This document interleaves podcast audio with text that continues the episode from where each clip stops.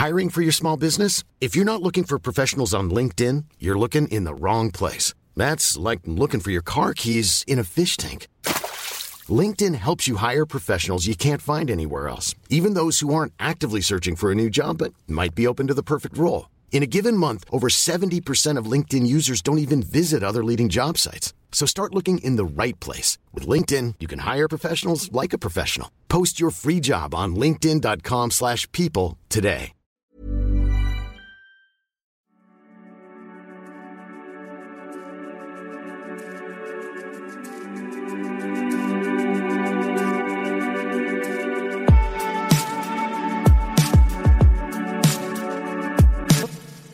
Hello, bonsoir à toutes et à tous. euh, bienvenue sur la chaîne Twitch de Mademoiselle. On est super content et contente de vous re- retrouver ce soir. Je suis Maëlle Lecor, je suis journaliste société chez Mademoiselle et on est très très très très contente de vous, de vous retrouver pour passer un moment avec vous à l'occasion du 17 mai. Donc le 17 mai c'est aujourd'hui, c'est la journée mondiale contre l'homophobie, la lesbophobie, la biphobie, la transphobie et l'intersexophobie. Euh, voilà, c'est une journée euh, qu'on voulait euh, célébrer, dont on voulait parler avec vous. C'était important. Et donc, on le fait à l'occasion de la chronique queer, qui a un temps récurrent et un temps fort de chez, de chez Mademoiselle sur Twitch.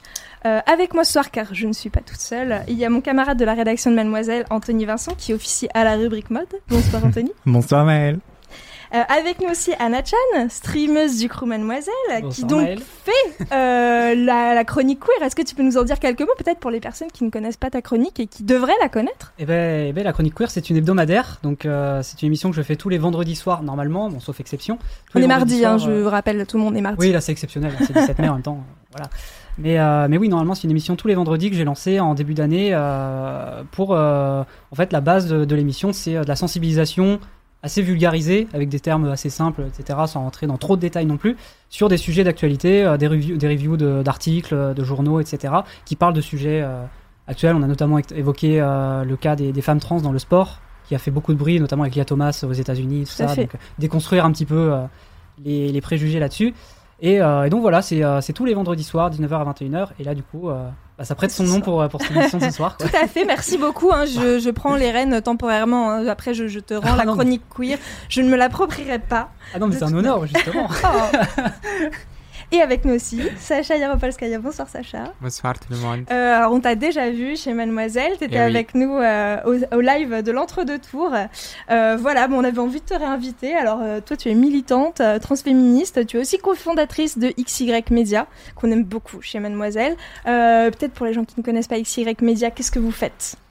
Euh, bah, du coup, c'est un média audiovisuel euh, transféministe. Euh, du coup, on produit principalement des, des vidéos, des, des TikTok. On va bientôt faire des podcasts. On va bientôt faire du stream aussi. Euh, mais du coup, voilà, c'est c'est à peu près ça. Et on traite pas seulement les sujets trans, pas seulement les sujets féministes, mais en fait à peu près tous les sujets sociétaux avec euh, un prisme transféministe euh, très militante. euh, donc voilà, si ça vous intéresse, vous pouvez Oui. nous checker sur YouTube, sur les réseaux sociaux. voilà. Ouais, soutenez XY Media, c'est important, vous faites un super taf.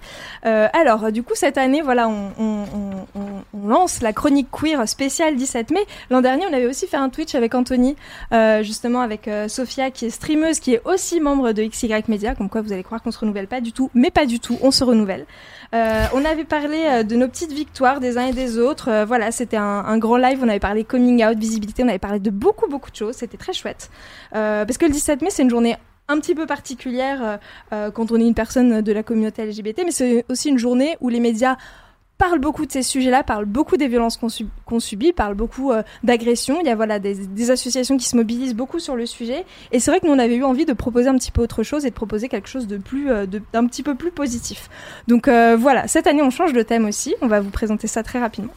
Et avant de rentrer sur le vif, dans le vif du sujet, euh, vous qui êtes sur le chat, n'hésitez pas à réagir, n'hésitez pas à poser vos questions, ne soyez pas timides, on est là pour y répondre. Donc voilà, euh, débattez dans le respect des uns des autres, bien entendu, sans vous insulter. Et puis abonnez-vous à la chaîne Twitch de Mademoiselle, bien entendu. Abonnez-vous. Abonnez-vous Voilà. Euh, coucou le chat, maintenant vous êtes, vous êtes quelques-uns quand même, hein, ne, ne- partez pas, restez avec nous, voilà, on va parler de plein de choses passionnantes. On voulait parler justement d'Emmanuel Macron. Vaste sujet. Non, on voulait parler justement de euh, comment tu as trouvé ce, ce titre, Anthony? C'est toi qui, avait, qui est venu avec cette idée, euh, justement. Macron à l'épreuve des LGBTQI+. Macron. Ou les LGBTQI+, à l'épreuve de Macron, plus justement. Mhm. Euh, en fait, c'est, on a pensé cette émission aussi par rapport euh, au mandat qui est en train, de- enfin, ce mandat qui vient d'être renouvelé pour Emmanuel Macron, parce que c'est un climat politique extrêmement tendu et en fait, euh, ça permettait aussi de faire le bilan par rapport à ce qui a été fait pendant ce premier mandat afin de voir euh, qu'est-ce qu'il allait advenir pendant ce deuxième mandat, est-ce qu'on était plein d'espoir ou pas. Et euh, voilà, c'est une épreuve. une, une véritable épreuve. Bah, justement, voilà. euh, Qu'est-ce qu'était, euh, je sais pas, dans quel dans quel état d'esprit vous étiez en 2017 au moment où Macron prend les rênes de la présidence en France? Est-ce que vous vous souvenez de, est-ce que vous étiez plus sceptique ou plus ou plein d'espoir au contraire? Surtout, surtout, c'était qui Macron pour vous ouais. avant 2017, avant d'être président, quoi? Après, euh, moi, en 2017, euh, bon, je suis assez, je suis assez jeune, j'avais 18 ans. Ouais. J'avais à peine le droit de vote, c'est-à-dire que je suis né en janvier, le- les votes c'était en avril. D'accord, donc primo Donc, votante à ce euh, moment-là en donc, 2017, euh, ouais. C'est ça. Je, et en plus de ça, pour remettre dans le contexte, j'étais pas encore out. Ouais. C'est-à-dire que, bon, voilà, c'était. euh, j'étais pas encore. euh, je me renseignais pas au- autant qu'aujourd'hui en Ouais. plus de ça. Donc Emmanuel Macron, euh, comme beaucoup de gens, on le voyait arriver de nulle part. C'était le candidat jeune et dynamique hein, Ouais, euh, tout à fait. pour, pour beaucoup de, pour beaucoup de En personnes. C'est ça. Et euh, mais je savais qu'à l'époque déjà, j'avais plutôt des idées de gauche, donc j'avais j'avais déjà mes idées. Et euh, et en fait, le truc c'est que en second tour, en tout cas, je me, on s'est retrouvé euh, bah, avec un second tour comme comme comme pour cette année, quoi. Et bah à ce moment-là, c'était un petit peu perdu. On essayait, de- en fait, j'essayais de me renseigner pour sur Emmanuel Macron parce que voilà, il y avait encore ce- cette histoire de barrage à l'extrême droite. Mhm. Et le truc c'est que il y avait quasiment rien déjà sur euh, sur lui finalement. Il y avait, en fait, c'était assez dur de se, de se renseigner. Il y avait beaucoup de gens même qui parlaient d'Emmanuel Macron comme étant un candidat sans programme. Donc, bah, en fait, c'était un petit peu un flou. Et aujourd'hui, en tout cas sur la question des LGBTQI+, c'est encore un flou finalement. On va, je pense qu'on va en reparler. Ouais, on peu va développer tard, tout mais, ça, euh, ouais. ouais, ouais. mais en fait, voilà, c'était c'était un petit peu, euh, c'était un petit peu un flou. euh, Emmanuel Macron, on savait pas trop si c'était une bonne idée ou pas, mais on s'est dit ah c'est peut-être une meilleure idée que les autres. Et finalement, peut-être pas, on savait pas. Donc moi, c'est comme ça que je le voyais en tout cas en 2017. Et euh, aujourd'hui, évidemment, ça a changé. Mais, euh, Cinq ans ont passé, Cinq ans ont et passé. voilà. mais, euh, à ce moment-là, euh, c'était euh, ouais, c'était une période de flou quoi. Ouais. Sacha, du coup, toi, t'as un petit positionnement un peu différent, puisqu'il me semble Ouais. que t'es arrivé en France en 2018. Ouais, ouais, c'est ça. Du Ouais. coup, genre, euh, bah, comme vous, euh, je pense que j'a- j'avais un- une idée encore plus vague parce que j'étais pas à point sur la politique française. J'étais assez occupé par ce qui Tu t'es bien passé, rattrapé euh, quand même depuis euh, sur la politique oui, française. je pense que j'ai fait mon homework, mais genre, je pense, à l'époque, j'avais une idée un peu cliché de ce qu'on dit en russe. Euh, en fait, en, en russe, on, on a un mot péjoratif pour euh, décrire l'Europe bah, comme un bastion des droits LGBT. Mhm. C'est- c'est- ça veut dire gay Europa, on dit Mhm. gay Europa, genre donc gay Europe. Euh, C'est un truc un peu péjoratif aussi? oui, c'est un peu péjoratif, ouais. comme je dis, c'est c'est utilisé par les homophobes, genre euh, cassez-vous, partez dans votre gay Europe, etc., etc. Et du coup, en fait, euh, je me disais, en comparaison avec la Russie, euh, la France et d'autres pays européens, ça devait être euh, bah, genre un con- contraste sais- saisissant et il y a plein des avancées, etc., etc. Et donc, à l'époque, j'étais assez naïf, on va dire, euh, sur euh, beaucoup de sujets concernant les droits LGBT en France. Donc, quand je suis arrivé en France, je vais pas di- dire que j'avais des lunettes roses, mais j'étais quand même pas conscient de toutes les réalités qui, qui se passaient. Et puis ensuite, du coup, quand, quand je suis arrivé en France, c'était dans le cadre de- du parcours migratoire, c'était pour euh, demander l'asile. Et très vite, trois jours après mon arrivée, je suis arrivé dans l'association Accept-ST. Et euh, l'association Accept-ST, elle accompagne des femmes trans migrantes euh, séropositives euh, pour un bon nombre d'entre elles. Euh, et c'est là que j'ai commencé aussi genre, euh, de recevoir de l'aide par rapport au, cours de français, par rapport à la demande d'asile, etc., etc. Et je pense déjà ça m'a alerté sur les conditions d'accueil des migrants euh, LGBT en France, que en fait ce sont des associations, ce sont des bénévoles qui euh, apprennent à ces personnes euh, le français. C'est aussi ces associations-là qui, euh, qui leur aident à trouver un hébergement, etc., etc. Et en fait, dans beaucoup d'aspects, en fait, il y a un délaissement total de l'État et c'est euh, les associations qui euh, interviennent pour Pallier, aider, pallier, euh, pallier aux perso- genre aider aux, aux gens qui arrivent en France. Donc, je dirais que très vite, je me suis politisé et ensuite, quand j'ai juste trois mois après mon arrivée, on a fait la marche au bois de Boulogne pour Vanessa Campos qui a Mhm. été assassinée, qui qui était une femme trans migrante travailleuse du sexe. Et en fait, très vite, en fait, j'ai vu que c'est juste un mirage, cette histoire de, de la France énormément progressiste et aussi cette, image, ce, ce comment dire, cette réputation qu'utilise aussi Macron à l'international, en fait, ce n'est qu'un mirage parce que quand on voit comment la France traite euh, les migrants LGBT, les personnes racisées LGBT, même en général les personnes précaires LGBT, euh, bah, très vite on comprend que c'est euh, mm. faux, quoi. Mm. Et voilà, donc c'est au, au, début, j'avais juste... C'était un peu idéal bah, pas idéal, mais c'était juste un peu vague. Je, ne comprenais pas la situation, je pense. Et dès que je, je, me, je, je me suis confronté à travers euh, l'expérience genre euh, personnelle et empirique, et à mhm. travers aussi euh, en voyant ce qui se passait autour de moi, et en rencontrant des militants LGBT, très vite, je me suis, on va dire, désenchanté. Mhm. du coup, je voulais faire un petit, un petit retour. Moi, j'ai regardé, j'ai repris un petit peu le, le programme d'Emmanuel Macron en 2017 pour voir ce qu'il y avait dedans, on a un petit peu euh, potassé avec, euh, avec Anthony, on a fait une petite recherche. Bon, dans le programme, il n'y avait pas grand-chose euh, pour les personnes LGBT. Hein. Il y a un engagement, ça qui est très clair, c'est qu'en 2017, Macron s'engage à ouvrir la PMA aux couples de femmes et aux femmes célibataires. Il l'a fait on va revenir un petit peu plus tard. Dans la douleur.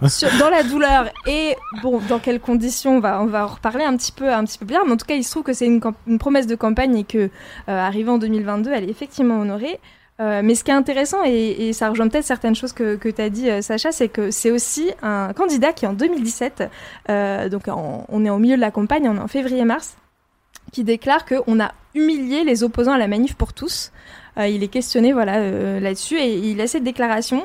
C'est aussi quelqu'un qui va donc d'un côté qui s'engage sur la PMA, qui a ses propos, qui cache pas qu'il discute avec Philippe de Villiers, donc qui est quand même un peu la figure la plus conservatrice qu'on a en France hein, à l'heure actuelle, euh, qui discute avec un certain Éric Zemmour aussi, donc on connaît déjà bien mais qu'on connaîtra encore plus après. Donc voilà, et ça c'était 2017 et déjà on est sur ce truc un peu un espèce d'effet de, de balance, d'équilibre entre un discours un peu progressiste d'un côté mais de l'autre aussi, euh, déjà, on est sur des gages donnés aux conservateurs finalement. Je hmm. Je sais pas, qu'est-ce que ça vous inspire justement ce, cette réminiscence, euh, ce souvenir de ah en fait euh, peut-être que tout déjà était sous nos yeux, de savoir qu'on allait avoir quelqu'un qui, qui finalement allait jouer sur tous les tableaux quoi. Ouais, souffler le froid et le chaud tout le temps.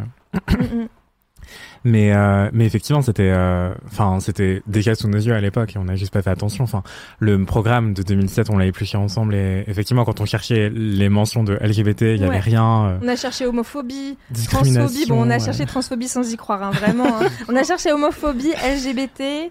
Qu'est-ce qu'on a cherché? Discrimination. Il y avait une, occurrence pour discrimination, mais qui était vraiment dans un, une espèce de grand fourre-tout. Transgenre, il y avait rien aussi. Ouais, rien du tout et euh, mais oui, PMA, c'est tout. Et encore, la PMA, ça fait des années, des années que c'était promis euh, par tous les gouvernements qui sont passés. En fait. C'était vraiment une promesse facile, la PMA, parce que Hollande l'avait pas fait juste avant. Donc finalement, fallait juste se servir dans un truc pas fait d'avant pour paraître un peu. Euh, c'est ça. Et en fait, même justement, quand Macron déclare qu'on a humilié les gens de la manif pour tous, il est en train de souffler sur des braises qui sont même pas éteintes et qui, qui ne sont toujours pas éteintes d'ailleurs aujourd'hui. C'est que, en fait, c'est gravissime de, de dire ça. Une telle déclaration, ça, ça veut dire quoi, en fait? C'est, à l'époque où il tient ce propos-là, non seulement la PMA elle est toujours pas accessible à toutes les femmes, mais en plus, euh, bah en fait il se positionne du côté de la manif pour tous quelque part. En tout cas, il se positionne pas contre. Et du coup, qu'est-ce que ça veut dire? C'est de la complicité en tout cas. Bah c'est pas reconnaître euh, l'impact d'un mouvement homophobe qui a eu des, des pendant des années euh, complètement euh, euh, enfin néfaste euh, sur sur des milliers de, des milliers de gens, sur nous en fait. et c'est vrai que bah, en redécouvrant cette citation, je me dis merde, j'avais oublié ce truc, ce, ce coup de l'humiliation. Euh, et que ça aurait dû vraiment plus nous alerter à l'époque. Oui, c'est ça. En fait, il a fait semblant d'être ni de gauche ni de droite, euh, mais en fait, c'était euh, je te donne quelques idées de gauche et je fais beaucoup de choses de droite. Mm-hmm. pendant tout son quinquennat, mais sur la question de, enfin, autour de la PMA, il s'est un peu passé ce qui s'est passé avec la manif pour tous. C'est en fait, je fais semblant d'avancer, ah, on arrête tout, et puis euh, on laisse les débats monter, monter, monter. Mm-hmm. Ah, on refait un petit pas euh, vers l'avant, et puis ah, on arrête tout. Et ça, a été hyper long. Enfin, c'était du. Ouais, complètement. Bah, faut se souvenir que la PMA, voilà, la loi a été adoptée euh, littéralement il y a un an, en fait. Donc voilà, c'est vraiment. À la toute fin du mandat, quoi. Voilà, complètement. Moi, je pense que ça illustre aussi la force de, du mouvement La Manif pour tous. Genre, à l'époque, en tout cas, genre, c'est, de, de ce que je lis des gens français euh, écrire dessus, c'est genre quand même un mouvement de masse le plus important réactionnaire euh, dans l'histoire moderne en France. Et aussi, les gens écrivaient que quelque part, l'émergence de la manif pour tous comme un mouvement de masse, ça a aussi précédé ensuite l'émergence d'un mouvement de masse qui s'est formé autour de la candidature de Zemmour. Mm. Genre le fait qu'il y avait des, bah, des centaines de milliers de personnes qui manifestaient dans les rues contre les droits des personnes LGBT d'avoir une famille ou même exister euh, publiquement ou euh, faire des études euh, ouvertement en, tant que genre leurs identités, c'était aussi un précepteur de voilà de, des foules qui vont se rassembler encore une fois aussi sous des slogans réactionnaires dans les meetings de Zemmour. Et, et je, je, pense aussi bah du coup ça ça montre aussi la même pas seulement c'est non seulement la faute à Macron mais aussi euh, ça illustre la lâcheté du, du Parti socialiste de, de François Hollande qui a reculé devant euh, ce mouvement réactionnaire. Et je pense aussi c'est qui est important aussi de, de se souvenir. Moi j'ai regardé un documentaire qui montrait euh, qui montrait les témoignages des femmes lesbiennes qui ont aujourd'hui ont 40 45 ans et qui ont en, fait c'était c'était pas juste une loi abstraite pour elles mm. c'était vraiment leur vie quoi et en fait elles ont attendu déjà les promesses de Hollande et ensuite les promesses de Macron. Et, en fait, ils prenaient du temps, ils prenaient du temps, ils prenaient du temps. Et en fait, ces dix ans qui se sont écoulés, bah, en fait, ces femmes ne peuvent plus concevoir euh, d'enfants de, de, euh, avec, euh, avec la PMA parce qu'elles ont dépassé l'âge où c'était possible. Et ça, c'est vraiment quoi. C'est des pour conséquences très concrètes, en fait, sur la vie des gens. C'est pas une loi un peu, ça a été hyper hyper. Euh, oui, ça a eu un impact hyper fort sur la vie des gens. Toi, Anna Chan, euh, euh, comment t'as vécu Quel, souvenir aussi t'as de cette période-là Pas forcément 2012-2013, mais en tout cas les suites de, la manif pour tous, la manière dont ça a engrainé un peu le, paysage médiatique. Je, je, sais pas trop quoi en penser parce que en fait j'ai l'impression que la, carte de la PMA c'était vraiment la carte facile quoi. C'était mm. En gros Emmanuel Macron a des a des a souvent des, des, réactions des, où il dit des trucs qui sont parfois très conservatrices, très de droite, etc. Et en fait, il a toujours cette carte de la PMA. Il dit bon, euh, là, ça commence à monter. Euh, ça, ça, commence à trop gueuler. Vas-y, je sors ma carte spéciale. J'ai quand même fait ça. Regardez. regardez, j'ai fait ça. Mm-hmm. Regardez, hop, il a euh, début d'année 2022. Regardez, il y a l'interdiction des thérapies de conversion. En fait, il les sort vraiment comme des, mm. comme des jokers en mode bon bah regardez, je suis, je suis votre pote, c'est bon. Mm. Alors que euh, en réalité, derrière, euh, il y a, y, a, plein de trucs qui se cachent. Hein. Bah, il y a Manif pour tous, il y a, y a, Philippe de Villiers, enfin il y a, tout ça. Mais euh... oui, puis c'est surtout, enfin il y a cette frilosité, c'est-à-dire, je le mentionnais tout à l'heure, mais la loi a été votée il y a un an. Mais ça aurait été possible de voter aussi cette loi-là en début de mandat, par exemple, de le faire de 2018-2019. Et finalement, on a tout tout bon. Il y a une pandémie qui passe entre les deux, certes, petit détail, mais il n'empêche que euh, ça a été quand même, euh, ça a été quand même, euh, oui, la dernière année du quinquennat parce que bon, au fait, ah, il y a ce truc, on doit y penser pour pour le bilan parce que ça fera quand même plus ah joli. il, a, réfléchi à sa stratégie. Il s'est dit qu'est-ce qui, comment comment je peux influencer l'opinion, pour comment je, comment je peux faire pour que les gens de gauche qui ont pas qui sont pas trop envie d'aller à gauche non plus, ils peuvent voter pour moi. Ah bah regardez, à la PMA, hop, tout en tout en fin de mandat, il y a la campagne qui va recommencer. Je sais que j'ai mes chances.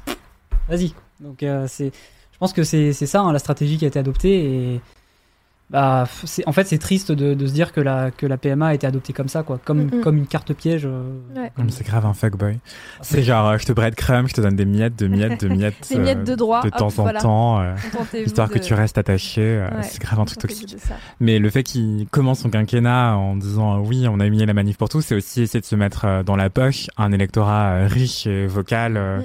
Et voilà, enfin, parce que on parlait de la puissance de la mobilisation de, de la manif pour tous, et en vrai, les gilets jaunes aussi, ils ont, ils se sont très bien mobilisés, euh, organisés, mais c'est juste pas la même population, quoi. religieux derrière pour financer euh, des pancartes, des bus, et enfin, c'était vraiment. C'est pas la même thune, quoi. Enfin, c'est fou. C'est vraiment, enfin, la manif pour tous est un euh, est une manifestation financée littéralement. C'est mm. pas des gens qui sont rassemblés autour d'un point. Voilà, c'est pas du tout spontané. C'est très très très organisé et à une échelle internationale en plus. Donc ça, c'est vraiment c'est vraiment important de, le rementionner encore. On parlait justement de cette, euh, de cette PMA, donc euh, adoptée euh, dans la dernière ligne droite du quinquennat, au rabais justement. Pourquoi, pourquoi on parle encore de PMA au rabais? Pourquoi c'est important de dire effectivement il y a eu cette ouverture d'un droit pour une partie de la communauté LGBT, mais que au final, bah, il y a eu aussi une partie de la communauté qui n'a pas, qui a été bah, concrètement euh, écarté de, ce projet de loi. Je ne sais pas si l'une de vous avait envie de, revenir là-dessus. Bah, moi j'ai l'impression qu'il est pareil, il a, il a fait une, une demi-PMA, il a, il a adopté une demi-PMA, il garde l'autre moitié pour sa fin de mandat. Tu crois Ouais. non, je, je sais pas si ça va se passer comme Je ça. suis hein, même je- pas je- sûr je- qu'il je- Ouais. y aura mais- une deuxième moitié. mais, j'ai euh, peur d'un non-dit aussi. hein. Enfin, je sais pas comment vous le, vo- vous le voyez aussi. euh. Je sais pas. Un euh, non-sujet, presque même pas un non-dit, mais un non-sujet, c'est que les personnes trans ne sont même pas envisagées comme des, ça, ouais, c'est ça, des sujets en fait, ça n'a même quoi, pas été évoqué. C'est- que euh, quand ça a été voté, ça n'a même pas été évoqué. Les Mm, personnes mm. trans n'ont même pas été évoquées dans, Mm, dans le débat. Enfin, c'est non, c'est juste. euh, Je, je, je sais pas. En fait, je- j'ai même pas d'explication à tout ça. C'est- juste. euh, J'ai l'impression que c'est de la pure discrimination comme ça. C'est juste. euh, Bon bah voilà, on a une demi PMA, il y a les, gens sont contents, les gens qui seront pas contents, mais c'est vas-y c'est 0,1% de la population, je m'en Mm. fous. Oui, c'est la- une c'est toute petite portion finalement. ça, euh, donc euh, peu, euh, Mais ça, On- ça, on ça- il me semble que ça a été évoqué, genre quand en fait la, la loi se discutait, en fait euh, les membres de la majorité euh, en commission. euh, en commission, ouais, ils, fait, ils en ont parlé et euh, ils ont ri même à l'idée de- du fait que euh, voilà des personnes trans peuvent concevoir des enfants. ouais. Et juste, euh, en fait, je voudrais aussi, genre, euh, euh, quelque part, euh, remercier ce gouvernement transphobe parce que, en fait, c'était, euh, en fait, cette exclusion, à l'époque, ça a motivé beaucoup d'entre nous, des jeunes militants, à, à organiser des rassemblements. C'est là où, euh, genre, moi aussi, j'ai fait des premiers pas en tant Mhm. que militante LGBT. Euh, et, euh, du coup, voilà, de se révolter contre cette exclusion des personnes trans, donc, euh, euh, notamment, du coup, des, des hommes trans, euh, et, euh, bah, du coup, des femmes trans qui ne peuvent pas accéder aujourd'hui euh, à leurs gamètes. Euh, donc aujourd'hui en France, c'est juste important de le dire, euh, des femmes trans euh, qui commencent une transition hormonale, elles déposent leurs gamètes, mais elles n'ont pas d'espoir, elles n'ont pas la possibilité concrète euh, de pouvoir les utiliser. Donc elles, elles les déposent, mais elles ne peuvent pas encore les utiliser, donc elles vont attendre des années et des années en espoir vague que la législation va changer. Donc, euh, quand on parle de demi PMA, PMA c'est aussi dire ça. Et aussi, le problème, c'est que ce n'est pas, ce n'est pas juste une législation sur la PMA, ça a été passé sous un projet de loi bioéthique. Et notamment, euh, plusieurs fois, en fait, le collectif euh, euh, intersexe euh, euh, SIA, collectif Oui. intersexe activiste, euh, a proposé de, dans ces mêmes lois sur la bioéthique, Ouais. de interdire les mutilations des personnes euh, intersexes, de, de nouveau-nés intersexes, des enfants intersexes. Et du coup, ça n'a pas été fait non plus. Donc, euh, ce n'est pas seulement euh, une DMPMA qui exclut des personnes trans, mais aussi un crachat sur les droits des personnes intersexes. euh. Avant de revenir justement sur la question des personnes intersexes, est-ce qu'on peut voir un petit extrait justement t'évoquer euh, le fait que ça a été évoqué en commission et justement on a un, extrait qu'on voulait passer? Merci Madame la. Présidente. Euh, je pense qu'on a tous été choqués euh, la semaine dernière par la une, de- enfin tous, euh, en tout cas tous les humanistes parmi nous ont été choqués par la une du magazine Valeurs Actuelles sur le délire transgenre. Je pense plutôt qu'aujourd'hui on est en train d'assister à un délire, à un délire transphobe. Euh, qui s'empare de la société et qui cherche à banaliser euh, la transphobie, euh, faisant apparaître la transidentité comme une lubie, un caprice, qui imposerait, et c'est là que je vais en arriver, qui imposerait de faire un choix pour les personnes trans entre leur transition ou leur projet parental. Euh, je vous rappelle que dans notre pays, en France, jusqu'en 2016, on, on obligeait à la stérilisation euh, toutes les personnes qui souhaitaient changer de sexe à l'état civil. Euh, je suis pas sûr que ce soit une pratique euh, totalement démocratique, et on a bien vu à travers les échanges hier soir que euh, l'hétéronormativité qu'on essaie de nous imposer parmi nos amis républicains euh, est, est un modèle qui fait be- beaucoup de dégâts. Euh, Aujourd'hui, on meurt de cette hété- hétéronormativité dans notre pays. Des femmes meurent, des homosexuels meurent, des trans, euh, des personnes transgenres meurent. Et avec ce texte, on est en train de remplacer cette stérilisation médicale par une, une forme de stérilisation administrative en empêchant l'accès à la PMA aux personnes trans. Donc, euh, Elisabeth Moreno l'a affirmé, c'est une mesure d'égalité de justice sociale. Euh, donc, je vous demande de voter cet amendement pour rectifier cette petite Merci. Voilà, c'était un petit extrait que qu'on voulait vous montrer justement. C'est c'est un député de la majorité présidentielle qui s'appelle Raphaël Gérard, qui avait déposé euh, justement un, un amendement en commission pour que les personnes trans ne soient pas exclues euh, de la révision de loi de, de bioéthique. Euh, c'est intéressant parce que justement, voilà, il utilise le mot de transphobie pendant cette commission. Enfin voilà, il, il met vraiment les termes. Euh, bon, il se fait un peu couper son micro à la fin quand on regarde la séquence jusqu'au bout, ce qui est assez euh, impressionnant. Violent. Euh, ouais, ouais, c'est vraiment euh, le sujet un petit peu balayé comme ça. Mais j'ai souvenir, on n'a pas cet extrait, j'ai souvenir aussi de. alors je sais pas, je crois pas que ce soit sur cet amendement-là, mais un autre amendement qui concernait, ah, ça devait être sur une autre lecture, mais qui concernait justement l'accès des personnes trans à la PMA. Et, et on voit Nicole Belloubet, donc qui était à l'époque la ministre de la Justice. Euh, qui se qui répond à l'amendement et qui se dépatouille entre les mots femme trans, homme trans, elle Mm. sait pas trop de qui on parle, de quoi on parle. Et bon, c'est comme si finalement c'était pas très important pour elle de voilà d'utiliser les termes corrects. Et c'est vraiment, euh, je pense, assez symptomatique d'une Assemblée nationale, enfin d'un Parlement au global qui est pas très vigilant sur ces sujets-là finalement et qui peut se permettre de, de couper le micro finalement et de pas de pas trop rebondir là-dessus puis finalement de, de rejeter les amendements puisque là ça a été le cas pour le pour le l'amendement de, de Raphaël Gérard donc qui, qui le présentait là on, on le voit en, en commission justement et tu, tu présentais tu parlais aussi tout à l'heure des enfants intersexes c'est aussi des amendements qui ont été présentés y compris par euh, la majorité euh, présidentielle hein, par Et des par députés les euh, ouais. LRM et tout à fait par des députés LFI. Euh, et ça, pareil, alors qu'il y a des condamnations de la France sur ce sujet euh, de la part de l'ONU, euh, la question des enfants intersexes, ça ne bouge pas. Peut-être expliquer un petit peu, je sais pas si tu veux expliquer un peu quelle est l'intersexuation, enfin si tu as envie d'e- d'expliquer un petit peu en, quoi ça, consiste. Bah, après, je suis pas une militante intersexe, donc c'est possible que je sois un peu maladroite dans mes formulations. Mais euh, en gros, euh, en fait, le sexe biologique, c'est euh, genre le fait qu'il y a, serait, il serait, qu'il existerait deux sexes biologiques, c'est littéralement une euh, invention euh, historique euh, et sociale. Euh, en réalité, il y a beaucoup plus de variations euh, dans les sexes. Euh, et donc, euh, il peut y avoir des personnes intersexes qui euh, ont plusieurs caractéristiques qui euh, peuvent euh, euh, plusieurs caractéristiques qui peuvent euh, comment dire euh, Qui permettent pas d'assigner la personne. à, un sexe ou à un autre ouais exactement Ouais. et, euh, et en fait vu qu'on euh, vit dans une société euh, qui essaye de renforcer euh, la binarité de sexe renforcer les distinctions entre les hommes et les femmes pour on vit dans une société qui n'accepte pas les, bah, les variations la non-conformité euh, des corps de genre aussi euh, donc ces, ces enfants quand ils, ils sont nés euh, ils subissent euh, voilà des mutilations de la part euh, des chirurgiens, de la part des médecins. Euh, parfois aussi, même euh, les parents ne, ne souhaitent pas forcément euh, faire conformer leurs enfants à ces normes corporelles, euh, mais euh, les, les médecins leur montrent, en fait, leur montrent que Il y a des pressions effectivement hein, euh, dans ces cas-là. oui, ils, ils- font pression euh, et ils disent des choses complètement fausses euh, et de, de de nombreuses fois que cela va entraîner euh, ne pas les opérer en fait, ne pas les mutiler, cela va entraîner des conséquences graves euh, pour leur santé plus tard. Or, c'est justement ces interventions chirurgicales souvent qui euh, euh, entraînent des, euh, conséquences pour la santé.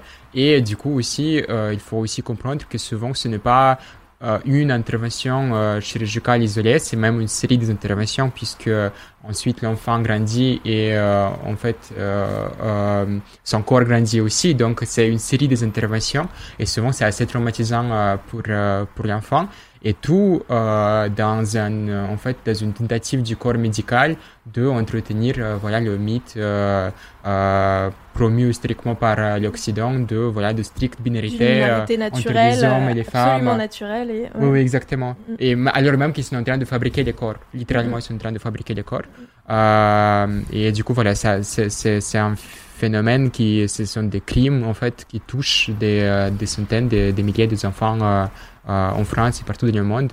Euh, et euh, en effet, c'est urgent de euh, interdire ces mutilations et aussi de euh, donner plus de voix aux personnes intersexes, aux militants intersexes, pour que en fait la société sache que en fait avoir des variations euh, biologiques euh, de sexe. Mm. Encore une fois, pardon pour les maladresses. Déjà, c'est pas ma langue maternelle et aussi je suis pas Non, militante non, mais c'est hyper. non, non, c'est hyper. Mais- enfin, je pense que. Mais juste pour dire que c'est important que la société comprenne que euh, juste avoir ces variations-là, ça n'entraîne aucune conséquence pour la santé. Euh, et du coup, voilà. Donc, il y a aussi, euh, on était, on est juste deux jours après l'existence. J'allais justement t'en Ouais. parler. Et à l'existence, juste, non, tu, tu pourras réparer, mais à l'existence, il y a des militants intersexes qui ont dit aussi, genre, euh, leur revendication, ce n'est pas seulement interdire ces, ces, euh, ces, ces mutilations-là, mais aussi supprimer la notion de sexe à l'état civil, parce que c'est ça aussi euh, qui entretient cette frontière fausse entre euh, les hommes et les femmes, et c'est ça aussi qui entretient la norme culturelle de euh, euh, faire rentrer des, euh, des corps de nouveau-nés dans cette norme. Voilà, donc euh, c'est...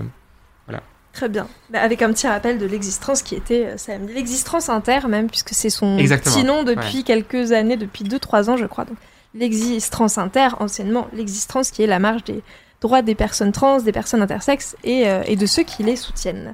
Euh, coucou mathématicienne justicière, coucou Armando, merci de nous rejoindre. Écoutez, il n'y a pas beaucoup de questions pour l'instant, mais tout le monde a l'air très content et tout le monde écoute très attentivement. N'hésitez pas si vous avez des questions, on sera ravis de, vous répondre. Voilà. Euh, un autre sujet, mais qu'on a rapidement évoqué tout à l'heure, celui d'un autre Joker euh, sorti euh, par Macron. On voulait parler justement de revenir sur les thérapies de conversion. Tu t'en parlais tout à l'heure, Anna, rapidement. Voilà, c'est quoi les thérapies de conversion? La thérapie de conversion, c'est. Alors, déjà, il y, a- il y a un truc qui m'a un petit peu choqué. Bon, on va, on va en parler juste après, mais. euh, Enfin, on va expliquer ce que c'est juste après. Mais avant même de savoir ce que c'est, il y a beaucoup de gens, et ça, j'ai été très choqué, de, qui ignoraient l'existence même des, thé- des thérapies de conversion. C'est quelque chose. Ça, tu l'as vu justement quand tu fais la, la Ouais. chronique queer, ouais, Ouais, bah, j'ai fait, j'ai fait une émission justement bah, à l'interdiction, parce que c'est arrivé en début d'année, l'interdiction des thérapies de conversion. Si je dis pas de bêtises, c'est janvier. Euh, et en fait, quand j'ai fait mon live là-dessus pour, euh, bon, voilà, pour, pour expliquer tout ça, pour revoir les retombées médiatiques, euh, voir les différents articles de journaux, comment ils traitaient le, sujet, je me suis rendu compte qu'il y avait énormément de personnes qui ignoraient l'existence même des thérapies de conversion, qui sont en réalité en fait des, thérapies qui peuvent prendre di- différentes formes. Euh, ça peut être avec des médecins, ça peut être euh, dans un cadre religieux avec des prêtres ou des curés, ça peut être avec juste des, psychanalystes. Je, je sais pas si je dis des bêtises, mais je, crois que c'est ça. Mais en gros, ce sont des, bah, des thérapies, tout simplement, qui visent à guérir l'homosexualité ou la transidentité. Tout à euh, fait. et, euh, et en fait, ce sont des. Il y a, il y a eu, y a eu beaucoup de, de dérives, enfin beaucoup de, de, même de parfois de tortures qui ont été, euh, qui ont été. Oui, on parle vraiment euh, d'abus psychologiques, euh, d'abus parfois euh, physiques, euh, même. d'abus sexuels. Enfin voilà, on est sur ah oui, des. Il y a tout une, un éventail de, de, de mauvais traitements en fait et d'abus euh, qui recouvrent ce terme de thérapie de conversion, qui est assez gentil finalement le terme thérapie de conversion. Ouais. hein, c'est- C'est vrai que quand, on parle de thérapie en général, en fait, le mot thérapie, il évoque. euh, moi, moi, ce que je disais, c'est quand on parle de thérapie, ça évoque euh, genre les alcooliques anonymes, euh, des trucs comme Mm. ça. C'est pas du tout De ça. l'aide, hein. finalement. C'est quelque ça, chose c'est quelque qui chose qui est va- censé aider ta vie à te remettre sur. euh, c'est ouais, c'est un soin quoi. Et en fait, non, pas du tout. C'est euh, c'est vraiment une torture. Et en plus de ça, qui n'est même pas efficient puisque ça marche quasiment pas en réalité. Euh, Sauf que ça traumatise. euh, c'est ça. ça. Ça marche de ce que ça traumatise. Ouais, c'est ça. Les, les seules fois où ça marche, c'est les gens qui sont traumatisés, qui se disent je veux plus revivre ça, donc Mm. euh, je vais essayer de euh, rentrer dans, dans, dans le cadre euh, normal, euh, Mm. je sais pas quoi. Et, euh, et non, en fait, c'est c'est quelque chose ouais, qui était euh, encore l'année dernière autorisé en France, légal, et qui est dans certains pays encore légal aussi, mais ça, Mm. ça- là on parle de l'international, et qui est remise en question aussi dans certains pays. Mais, euh, mais oui, voilà, enfin, les, thérapies de conversion, c'est ça, ça a été interdit au début d'année. Et en fait, euh, moi, ma première réaction quand, quand j'ai vu tout ça, je me suis dit pourquoi ça n'a pas été fait avant? C'est surtout ça en fait. C'est qu'en fait, j'ai l'impression que comme pour la PMA, en fait, c'est des choses qui sont des avancées. C'est-à-dire que ok, on, les, les, les gens sont contents, euh, on est content et contente que ça arrive, mais en fait, c'est triste de dire que c'est en 2022 que les thérapies de conversion se soient, se soient enfin finies, alors que dire, on est dans, une société, il faut l'admettre, on a beaucoup plus d'ouverture tout de même, on commence à beaucoup plus se renseigner, on a, bah, on a, des, on a des plateaux, quoi. on a des plateaux pour parler, euh, pour parler de, euh, de sujets euh, de, de, de, la communauté LGBTQ+. Et pourtant, on se dit que l'année dernière encore, il y avait des thérapies qui visaient à guérir l'homosexualité, quoi. Et en fait, je trouve que c'est un énorme contraste. C'est Ouais. un énorme Ce contraste. qui est euh, intéressant aussi, c'est que jusqu'à assez récemment, le phénomène des thérapies de conversion, comme tu disais, peu de gens savaient ce que c'était. Et c'est aussi le fait que, en ne sachant pas ce que c'est, on a du mal aussi à quantifier un phénomène et à voir quelle ampleur il a en France. C'est-à-dire que on a plutôt tendance à voir les thérapies de conversion comme quelque chose de très américain, Mm. quelque chose qui est développé aux États-Unis parce que euh, il y a eu des films faits sur le sujet, etc. Il y a même eu, enfin voilà, il y a des films qui sont, il y a eu plusieurs films assez récemment sur le sujet, il y a eu euh, voilà des livres, etc. Mais en France, on a assez peu d'exemples concrets de ce qu'est-ce que de ce que ça recouvre finalement. Et en fait, euh, sans savoir vraiment euh, de quoi il s'agit sur euh, sur le territoire, qu'est-ce qu'on fait comme arsenal législatif finalement pour bah, pour contrer quelque chose qui, qui, a une existence dont on n'arrive pas trop à délimiter les, les contours finalement. Donc la prise de conscience là-dessus, je pense qu'elle est aussi assez récente de ok en fait ça existe aussi ici et comment on fait? Comment on fait pour, pour venir à bout finalement? Oui, tu le disais très justement, Anna, c'est que ça prend différentes formes et euh, ça peut être effectivement religieux ou bien psychanalytique euh, ou encore euh, médical. C'est que en fait, ça a plein de noms et plein de formes différentes. Du coup, bah oui, comment saisir quelque chose qui prend toutes les formes possibles. Et après, il y a aussi des thérapies de conversion puisqu'elles existent aussi à l'étranger. C'est que parfois ça peut être des familles en France qui envoient leurs enfants dans des pays voisins pour être pour faire des choses qui sont pas autorisées ici. Donc c'est extrêmement complexe comme situation est, est gravissime en fait parce que justement c'est effectivement traumatisant comme tu disais Sacha et ça peut laisser des séquelles à vie et ça peut aussi amener des gens à, à mourir aussi. Donc euh, c'est des thérapies qui tuent. Enfin ce ne sont pas des thérapies c'est effectivement un sacré euphémisme quoi. C'est intéressant parce que c'est similaire, je dirais, euh, au fait de mutiler des enfants intersexes, parce qu'en fait, ça part euh, d'une idée euh, du coup, c'est sous couvert de légitimité médicale ou euh, genre voilà psychiatrique. Euh, ça, en fait, ça, ça, en fait, l'idée de, de, de, de, cette thérapie euh, entre guillemets de ces mutilations sans, guillemets, c'est faire conformer à la norme euh, des personnes LGBT, des personnes LGBTI du coup, et voilà les faire rentrer dans la moule.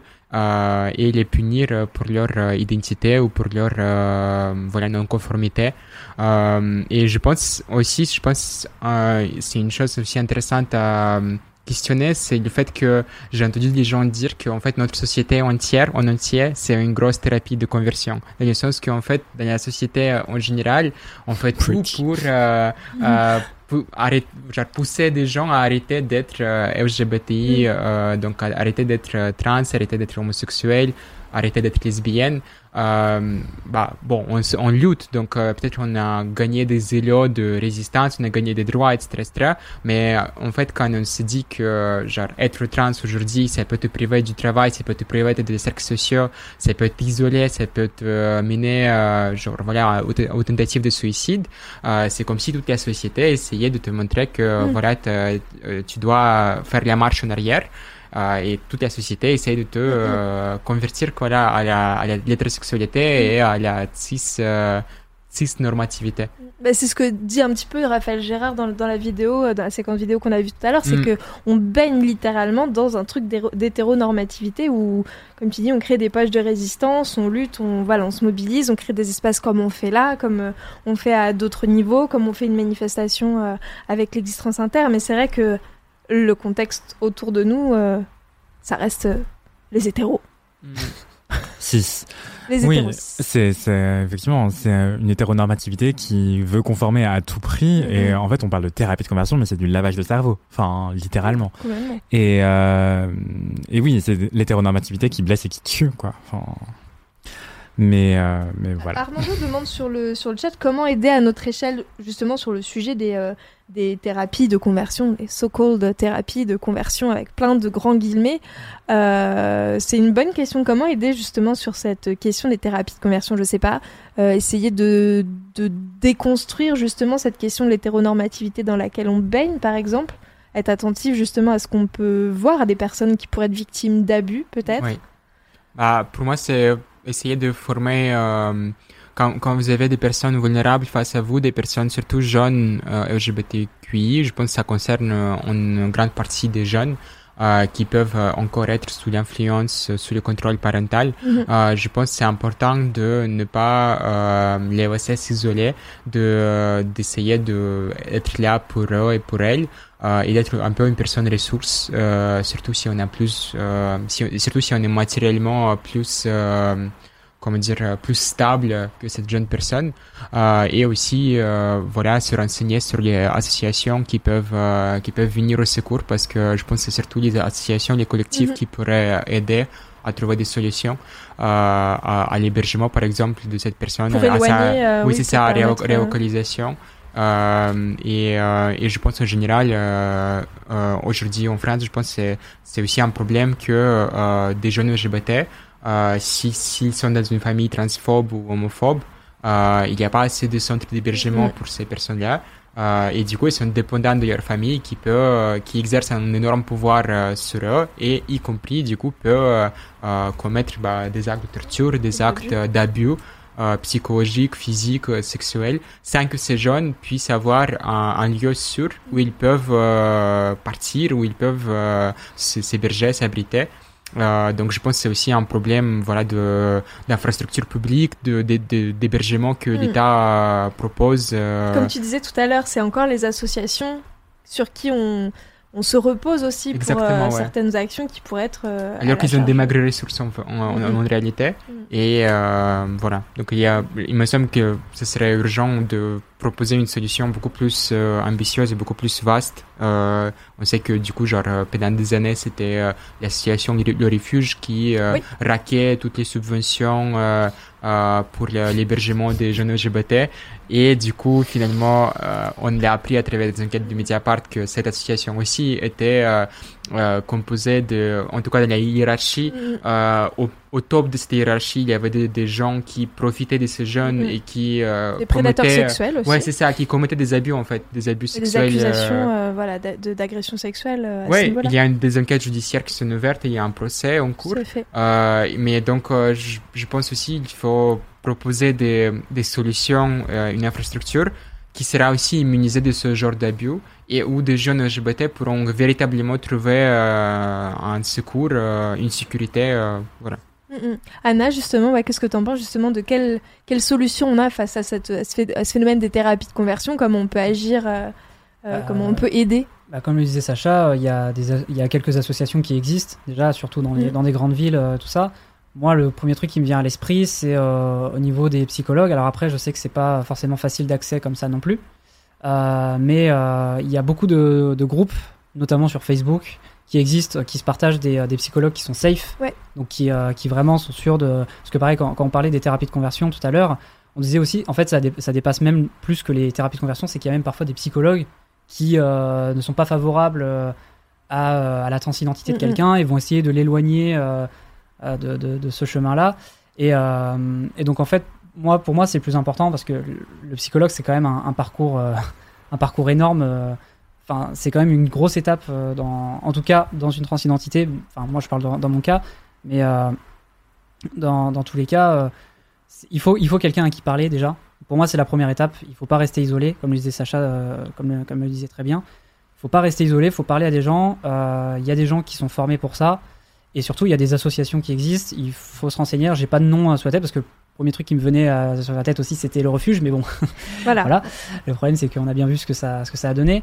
Euh, mais euh, non, comme ça, j'ai pas de nom. Mais euh, se renseigner sur les associations qui accueillent, qui accueillent des gens qui, qui sont rejetés par leur famille ou partager des, des, psychologues qui seront mm possiblement avoir des listes voilà de médecins de, ou de médecins ou de médecins de mm. manière plus générale qui sont safe c'est effectivement une une ressource assez importante quand on est, euh, quand on est une personne de la communauté LGBT parce que tomber sur des médecins euh, qui tiennent des propos euh, problématiques ou qui justement quand on parle d'un psy vont justement avoir des considérations pas forcément très LGBT friendly ça peut être ça peut être vraiment néfaste pour le coup donc et après la, moindre des choses aussi qu'on puisse faire pour une personne qui est qui est dans une situation très compliquée avec sa famille mais ça dépasse même le stade de de euh, LGBTQ+, c'est simplement d'en parler. C'est-à-dire que n'importe quelle personne qui a un problème, faut juste en parler. pour moi, c'est le plus important, c'est de parler avec les gens, quoi, tout simplement. Et que cette personne s'ouvre à toi, en tout cas si elle a confiance en toi. Et euh, c'est pour moi la première étape. C'est juste de lui montrer que, que toi, tu, tu, tu n'as aucun problème avec ça, rassurer cette personne, lui dire qu'il y a des gens qui, euh, qui, qui, la soutiennent. Et, et voilà, pour moi, c'est le premier truc à faire. Après, se renseigner sur les associations, etc. Et justement, dans le chat, il y a Space Muff, euh, merci beaucoup, qui recommande euh, du coup Psy Safe, euh, des listes de psy par ville, des psys qui seraient safe sur le plan LGBTQIA+. Et aussi, euh, moi, j'allais vous recommander un, le compte Instagram de Morgan Noam, qui est une personne trans, qui est euh, lui-même euh, psychologue, psychopraticien. Et en fait, il diffuse lui aussi à titre privé, à titre privé, pardon, des listes de ce type-là. Et en fait, il forme aussi des psychologues et des psychiatres à être plus au courant. Il fait de la pédagogie sur les questions LGBTQIA+. Et justement pour que euh, ces personnes-là qui sont en contact de, de ce public, eh ben évitent des faux pas, avoir des propos euh, offensants, discriminants et, et voilà et en fait qu'ils soient plus au courant quoi, tout simplement. Il y a un travail de Euh. formation justement auprès du personnel médical, auprès de auprès de l'éducation nationale. Si par exemple, on va en parler. On va en parler. Euh, pour clore la parenthèse sur les thérapies de, de conversion, euh, je propose de regarder euh, rapidement euh, un petit extrait vidéo aussi. euh, Je, oui, je sais pas si du coup ce ah, serait on l'a- dans l'ordre. On l'a pas, je ne sais Si plus. si si, on l'a, on l'a. Par exemple, le mode de là, reconnaissance c'est- de la filiation pour les couples de femmes homosexuelles reste C'était pas C'est la vidéo d'après, Inès. c'est celui-là. Merci. Les en France ont trois fois plus de risques de se suicider que les autres. Pourquoi? Parce qu'on les discrimine, parce qu'on les méprise, parce qu'on leur apprend à se détester, parce qu'on leur dépeint un monde dans lequel ils ne peuvent pas se projeter. Être soi-même, ce n'est jamais une pathologie, ça ne se guérit pas, ça se respecte, ça se célèbre. Les thérapies de conversion ne sont pas des thérapies, elles ne guérissent rien parce qu'il n'y a rien à guérir, elles ne convertissent rien. Ce sont des tortures qui détruisent des vies plutôt que de les accueillir, qui maltraitent des gens plutôt que de les respecter. Ces pratiques doivent disparaître et voter leur interdiction aujourd'hui est indispensable. C'est un message important que le Sénat doit envoyer aux victimes, mais aussi à leurs bourreaux. Je vous remercie. Voilà. Intervention au Sénat de euh, la sénatrice ELV euh, Mélanie Vogel, euh, qu'on salue parce que bravo les lesbiennes et qu'elle est ouvertement Bravo les lesbienne. lesbiennes. Bravo, Bravo les les lesbiennes. Bravo les lesbiennes.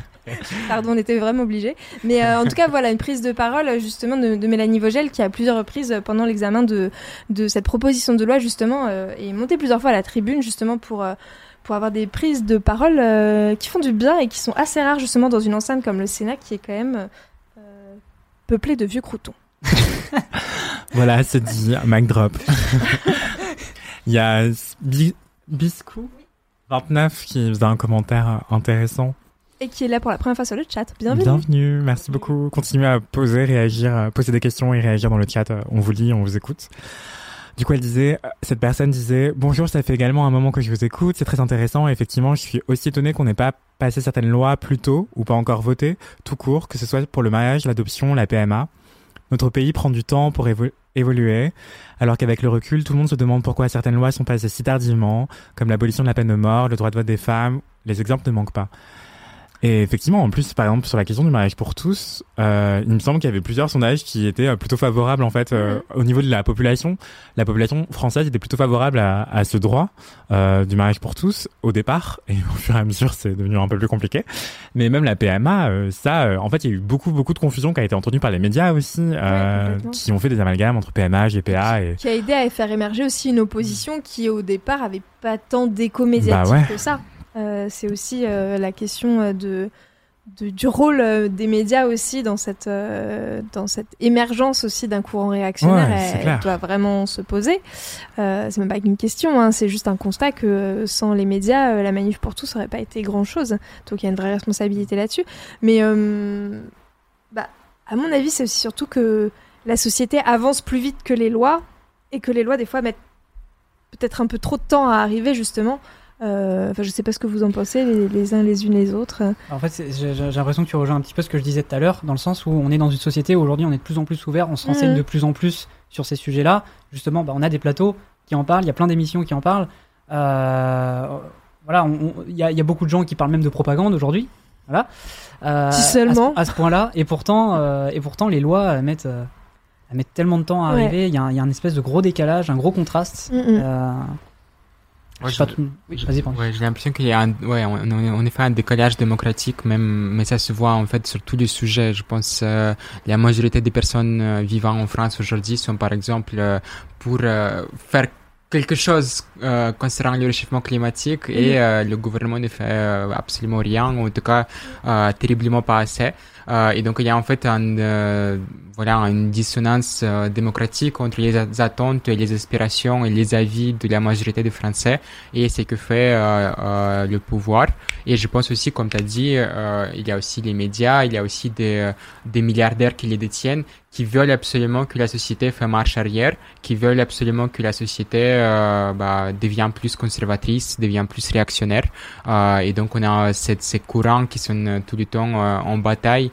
Euh, et je pense je sais pas, j'ai l'impression que si les dernières décennies encore la, la progression était lente, euh, au moins qu'on ne renforce pas nos efforts de notre côté, euh, on risque même de reculer euh, sur certains aspects parce que, bah, vous le, vous l'avez dit, en fait, les médias mènent une guerre réactionnaire vraiment tous les jours. Et en fait, ça laisse des empreintes sur la population française aussi, et ça transforme en fait leur conscience politique. donc, on ne sait pas même dans quel pays on va se retrouver dans quelques années. voilà. Justement, je voulais, euh, on, a, on a abordé la question des, un peu en filigrane, mais en tout cas la question des, des jeunes LGBT, euh, notamment à travers la thérapie de conversion, qui ne touche pas seulement euh, les jeunes, hein, mais, euh, mais voilà, qui forcément vont toucher aussi un public euh, vulnérable comme les mineurs. Il y a eu justement une, dire une, une, émergence, une prise de conscience de l'existence des enfants trans et des jeunes trans pendant ces dernières années, qui coïncide du coup avec le, quinquennat, le premier quinquennat de, Macron.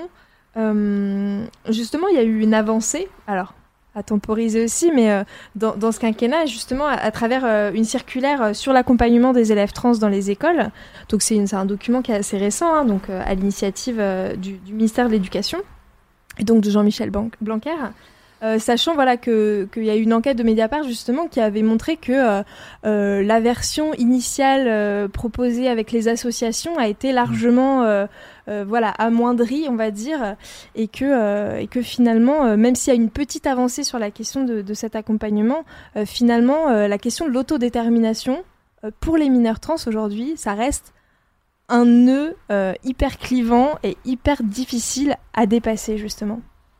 Qu'est-ce que voilà comment comment vous réagissez justement à cette euh, à cette question voilà du fait que euh, on a du mal à, à lâcher le, la, la, bride sur ce terrain-là?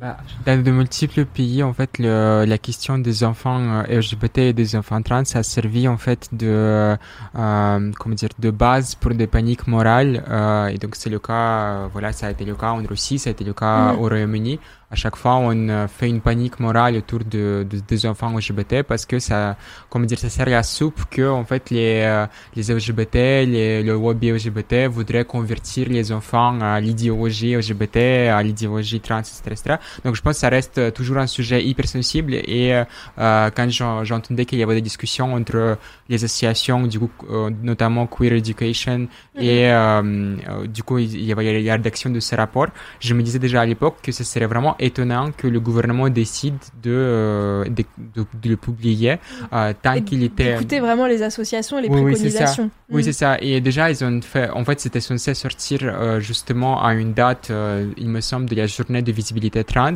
Et en fait, le rapport est sorti genre beaucoup plus tard, beaucoup plus tard. Euh, donc six mois plus tard, il me semble. Et déjà, ça a laissé en suspens les associations qui ont travaillé sur ces recommandations. Et ensuite, du coup, quand vous lisez les, les recommandations finales, euh, ça dit qu'il faut un accord de deux parents. Euh, donc même on peut pas avoir une situation où la mère, par exemple, est favorable, ce qui est souvent, euh, ça peut être souvent le cas où euh, la mère est plus favorable, elle est plus dans le soutien du, de l'enfant et le père, il est plus euh, dubitatif. Genre, il y a plein de situations en fait où ça pourrait marcher même avec un parent consentant et ils ont décidé qu'il faut l'accord de deux parents. Euh, et même, ce serait encore mieux que c'est l'enfant ce qui se détermine, de, qui décide son genre. Et du coup, ils ont euh, euh opté pour cette décision qui, euh, en réalité, met toujours les enfants euh, trans en danger. Parce que ça voudrait dire que, par exemple, si l'enfant commence à se exprimer euh, d'une façon qui, qui, ne correspond pas à son genre dans l'espace scolaire euh, et que l'enfant lui-même ou, ou elle-même décide de demander euh, euh les enseignants de changer son euh, prénom, de changer euh, son nom sur les listes d'appel, etc., etc., de le traiter différemment, de le gérer différemment, en fait, les, vu que, vu que l'obligation c'est respecter l'accord de deux parents, ça, ça voudra dire que les enseignants dev devront demander aux parents et donc outer. Mmh. Donc, c'est toujours un risque d'outing de, de, oui, c'est ça, d'exposer euh, euh. l'enfant en tant que trans Mm. euh, et je pense que ça peut entraîner des conséquences graves. Et aussi, il faut, faut, se- faut se souvenir que cette, cette, cette circulaire, elle était écrite dans le climat où il y avait un suicide d'une jeune lycéenne, d'une femme trans qui s'appelle, qui, qui utilisait pl- pl- plusieurs prénoms, qui s'appelait à la fois Fouad et aussi Avril. Euh, et en fait, elle s'est suicidée alors qu'elle avait, il me semble, 16 ans parce qu'on lui a interdit de porter une jupe à l'école. Euh, et euh, voilà, donc c'était euh, la transphobie du personnel éducatif qui a mené à un suicide. Et là, justement, il y a seulement 4 ou 5 jours, on a eu encore un suicide d'un jeune lycéen qui était trans. On ne sait pas encore les raisons de son suicide, mais la situation reste très grave. Euh, et l'éducation nationale a voilà l'intérêt d'agir au moins qu'elle veut compter encore plus de sang et plus de morts euh, sur ses mains voilà c'est euh, c'est dramatique la situation euh. Oui, ça, on peut dire que cette circulaire est, est un pas en avant, mais qu'il y a encore beaucoup de choses derrière euh, euh, à, à améliorer. Justement, toi, Anna, t'avais, euh, c'est des choses justement que tu as, que as couvert dans ta chronique queer, justement cet enjeu des, des circulaires ou, de, ou juste de l'accueil, en fait, à proprement parler de, des élèves trans. euh. J'avais dû le, j'avais dû le couvrir Ouais. quand j'ai fait mon live juste avant euh, le second tour, où justement bah, je faisais à peu près le- le- la même chose que ce live de ce soir, c'est-à-dire regarder qu'est-ce qui, a été fait dans le passé, Ouais. qu'est-ce qui est fait maintenant, qu'est-ce qui, sera, qu'est-ce qui est possible que ce sera fait dans le futur, mais cette fois pour les deux candidats. Donc j'ai passé trois heures à faire des recherches sur Marine Le Pen, c'était l'amusement. Super. Euh, Mes mais- condoléances.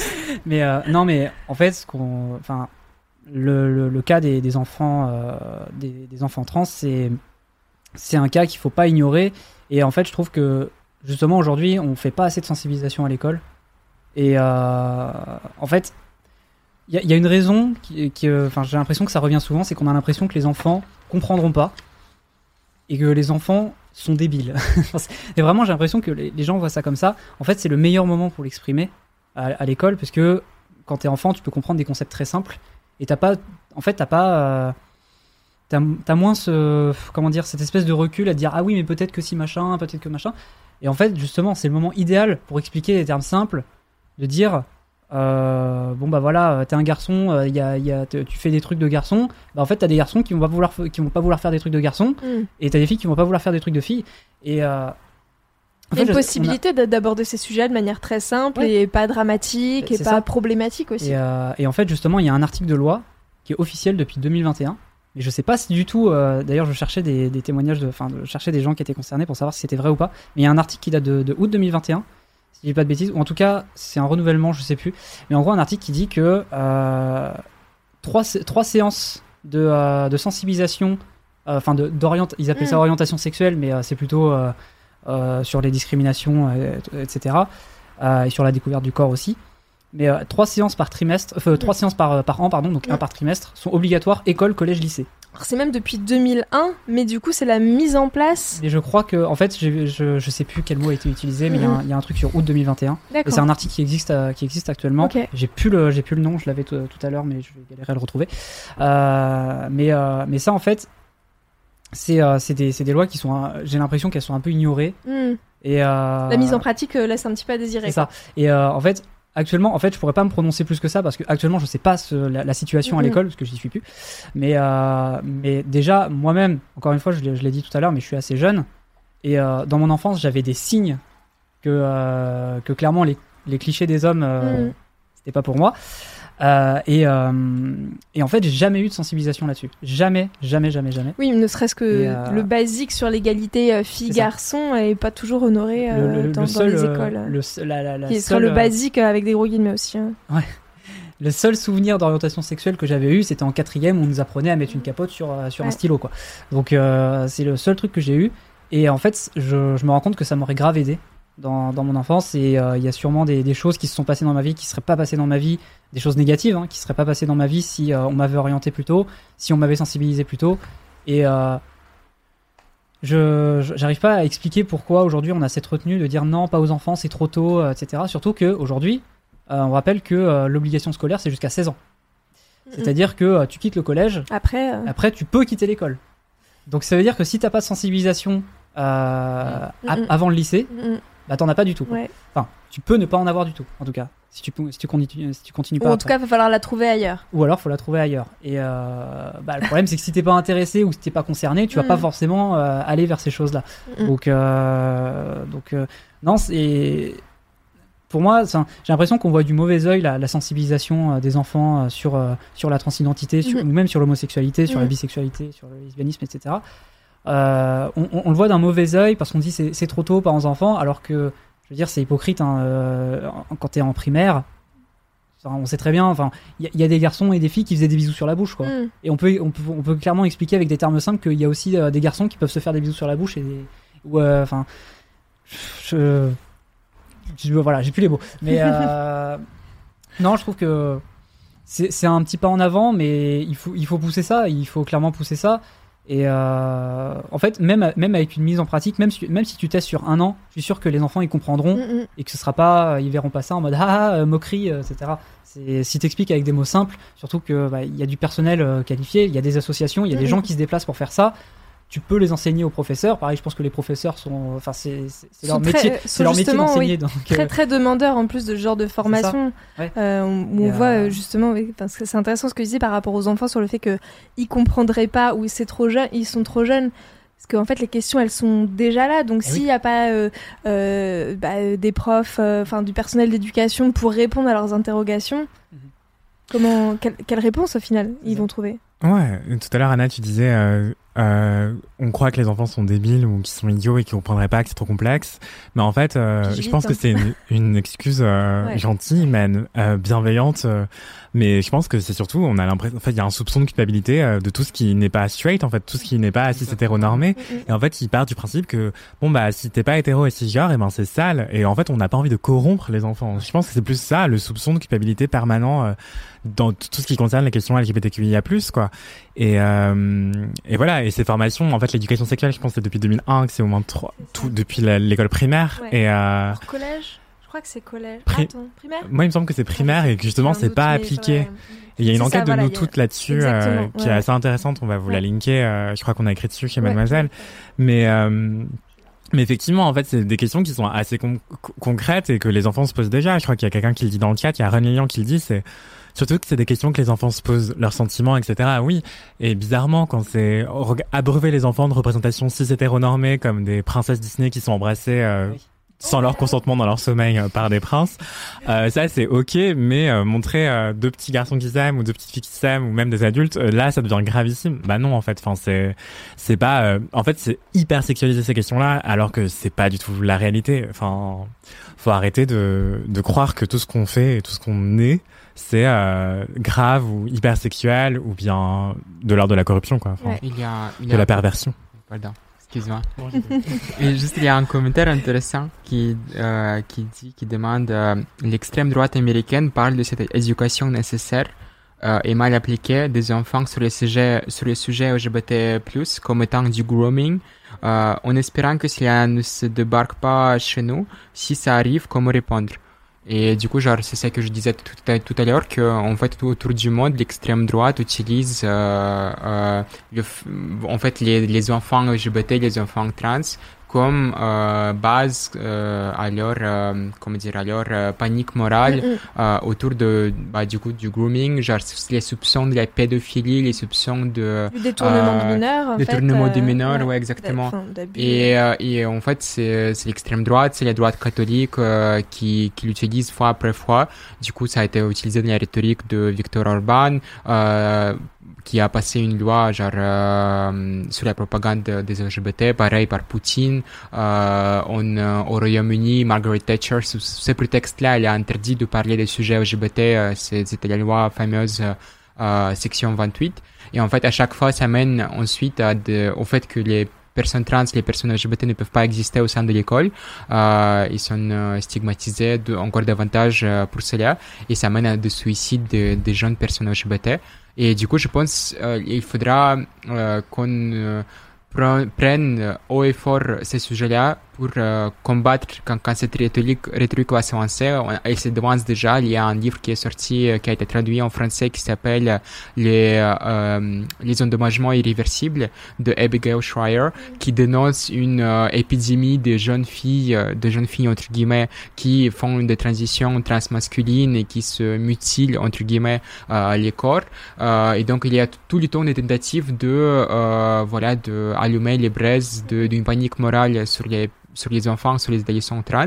Et nous, il faudra parler aussi du fait que, en fait, il y a une propagande euh, hétéronormative, hétérosexuelle dès l'enfance, euh, en fait, durant toute notre vie. Mhm. Et si cela, ce n'est pas du grooming, pourquoi ce serait du grooming de parler de- des sujets LGBT Parce qu'en fait, il y a vraiment, même quand vous êtes enfant, vous subissez tous les jours euh, une injonction à la norme hétérosexuelle, une injonction aussi à la, comment dire, une adhésion même à la culture du viol, parce que ce sont des trucs de ouf qu'on apprenne euh, aux enfants de comment se comporter, euh, genre, euh, c'est quoi les rapports entre les hommes La et les femmes. séduction, euh, etc. Oui, oui, exactement. Ouais. Et donc ça, si euh, euh, tant que l'école ne fait pas de vrais efforts euh, pour euh, combattre les- la culture du viol, pour combattre euh, les normes sexistes, etc., etc., euh, tant que les membres du gouvernement tiennent des discours sexistes, comment on peut dire que voilà aborder des sujets LGBT, ça serait du grooming et tout ça, ce ne serait pas du grooming. Genre, euh, c'est absurde. Il C'est va un falloir être- continuum, ouais. euh, pardon. Non, non, je disais, il va falloir être vigilant justement à ce que le-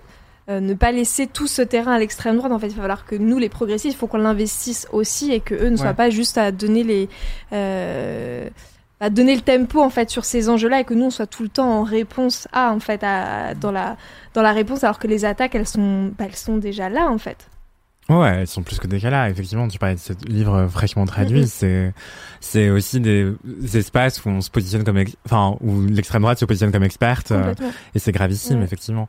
Et je sais pas si vous vous rappelez, justement, euh, on parlait des enfants trans qui sont soit complètement invisibilisés, soit, en fait, niés dans leur autodétermination. Je sais pas si vous vous rappelez de ce- cette petite fille hyper médiatisée, euh, Lily, Oui. qui avait Oui, 8 au ans dans le. Vaucluse. Ouais, ouais, qui en fait racontait à ses parents. En, je crois que cette, histoire a émergé en 2020. Euh, elle racontait à ses parents, euh, enfin, elle, elle exprimait clairement des signes de mal-être. Ses parents lui demandaient pourquoi. Elle a dit en fait, euh, je suis pas bien, je veux mourir. euh, je ne suis pas le corps qui m'a été assigné à la naissance. Je suis une fille, je suis une fille.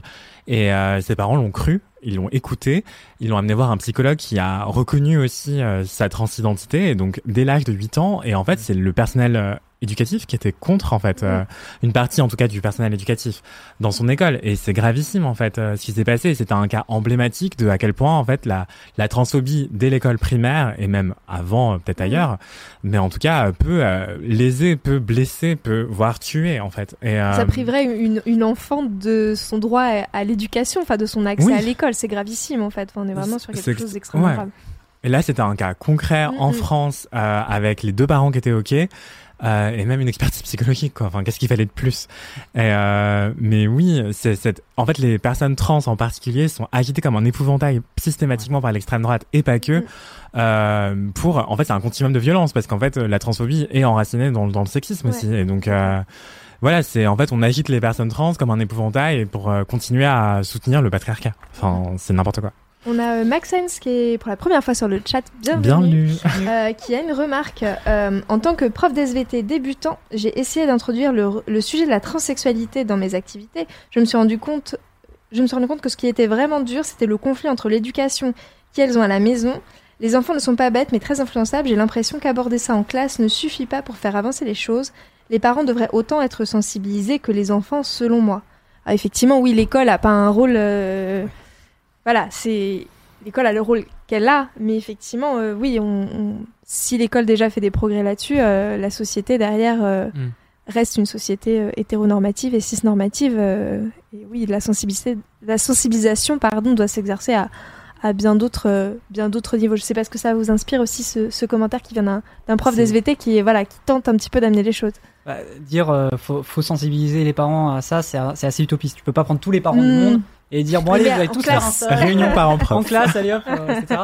Non, effectivement, mais euh, pff, après, je, je sais pas trop euh, s'il y, a- s'il y a une solution vraiment concrète à ça, mais euh, en fait, à partir du moment où tu, tu, tu expliques bien les choses euh, et que le- les, les enfants après en fait, on sait pas ce qui se passe après. C'est-à-dire que quand tu expliques quelque chose à un enfant, quand tu lui apprends quelque chose, en tant, que- en tant que prof, peut-être que cet enfant après va revenir voir ses parents, Mm. va lui reposer des questions, et euh, ou alors va aller chercher sur Internet, vu que bah, maintenant il y a un accès à Internet qui est très facile, un, un accès à la documentation qui est très facile.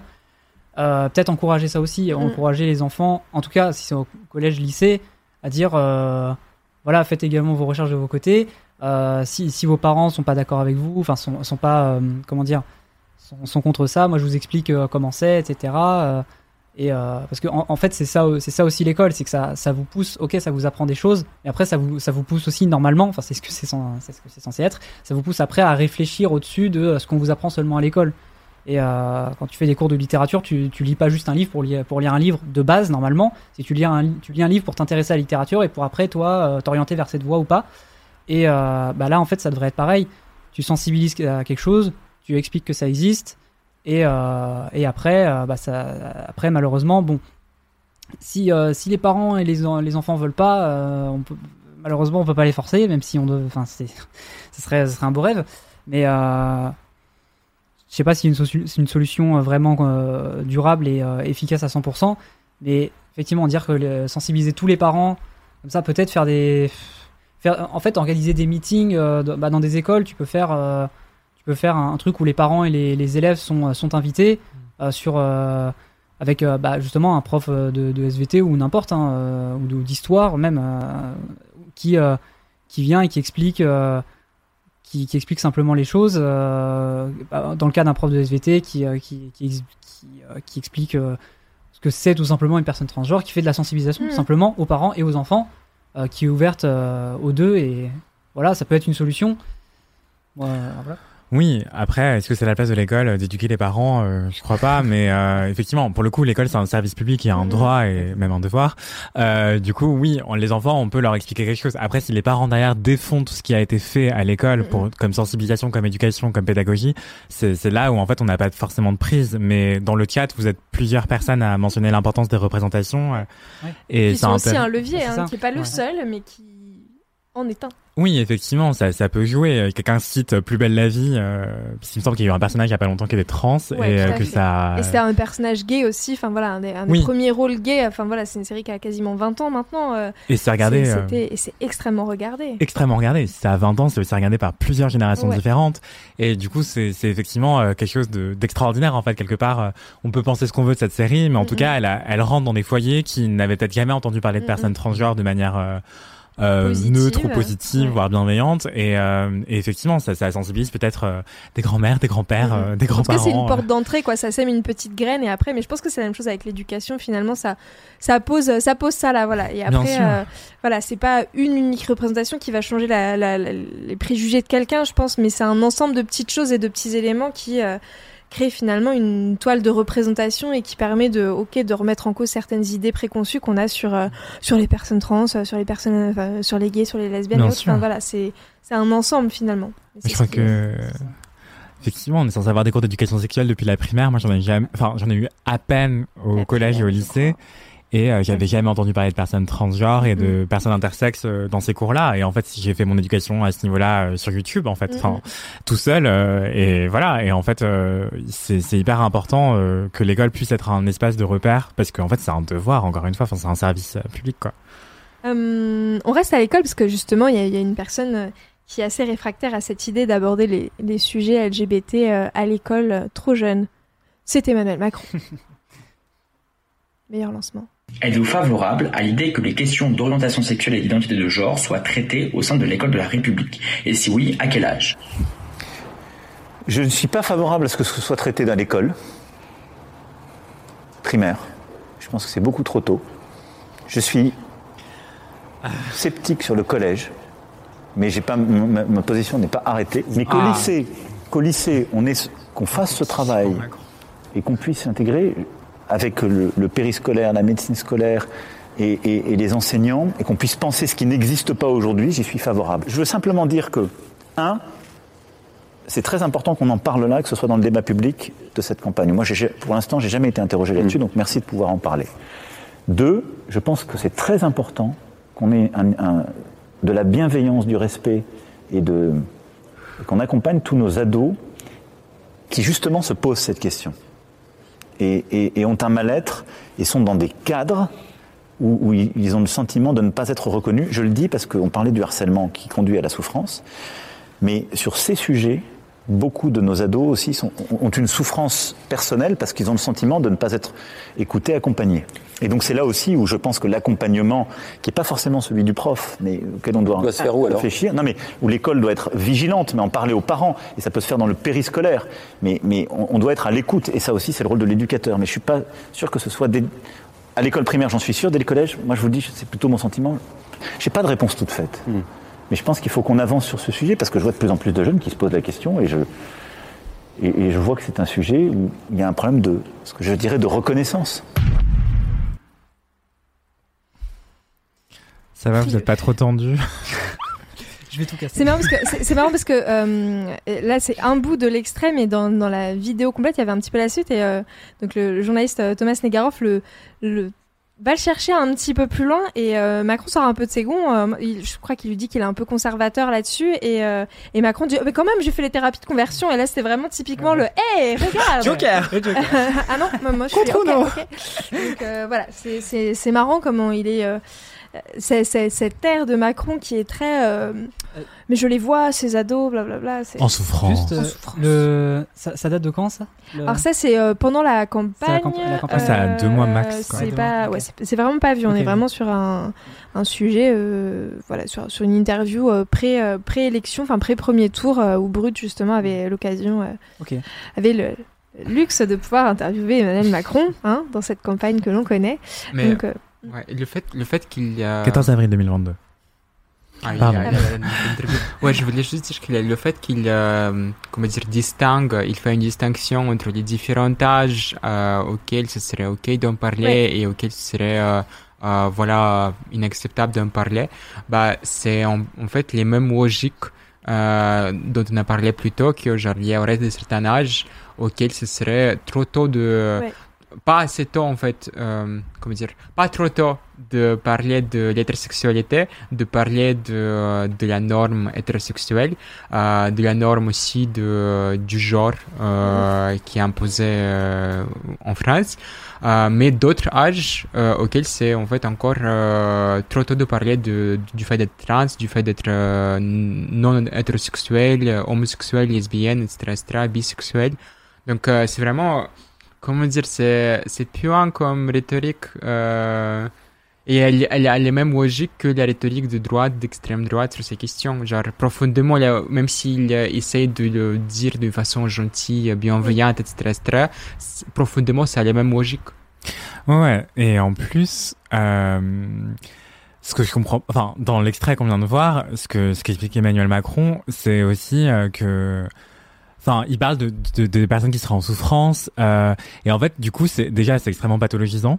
Et ensuite, c'est pourquoi il y a un truc où en fait, c'est l'éducation l'éducation nationale qui répondrait à la souffrance de certains ados plutôt que d'être dans une démarche proactive pour faire juste de l'éducation euh, cool, constructive sur la question genre et au fait ça existe euh, en fait ça peut très bien se passer enfin je vois pas pourquoi est-ce que ça devrait être seulement si certains ados émettent des doutes des questions et signalent de la souffrance là dans ce cas-là on serait à l'écoute C'est toujours les exceptions. Il faut, il, oui. faut, Ouais. il faut concentrer nos efforts sur ces ados qui dérogent à la règle de l'hétérosexualité et de la cis-identité. Mais euh, il faut pas, surtout pas que les. faudrait pas sensibiliser tout le monde là Non, ce serait faut, que- faut pas que les ados cis se décentrent. Faut pas que euh, les ados hétéros se décentrent et qu'on apprenne aussi en fait qu'il s'agit pas juste de tolérer les autres, mais juste de dire en fait que d'autres modèles existent et que non mais là en fait. euh, la fragilité de sa cis-hétéronormativité en fait enfin c'est euh, genre le, On le s'en occu- va s'en occuper s'il y en a. Seulement s'ils souffrent très Seulement fort s'il y en a et s'ils sont en souffrance. Ouais, Si voilà. ça va, alors, C'est, euh, Et puis bon, s'ils pouvaient attendre le collège et le lycée pour être en souffrance et oser le dire, Pas trop tôt. ce serait cool. Pas trop tôt. Parce qu'en primaire, ah non. Non, non, non, vous souffrez en silence, s'il vous plaît. Enfin, déjà, c'est gravissime. Enfin, c'est la non-assistance à personne en danger. Enfin, on parle de gens qui, l'espérance de vie des personnes trans en, en France, elle est extrêmement courte. Enfin, c'est c'est une réalité chiffrée aujourd'hui et euh, et en fait, on fait comme si ça n'existait pas, que ça advenait dans des cas extrêmement marginaux.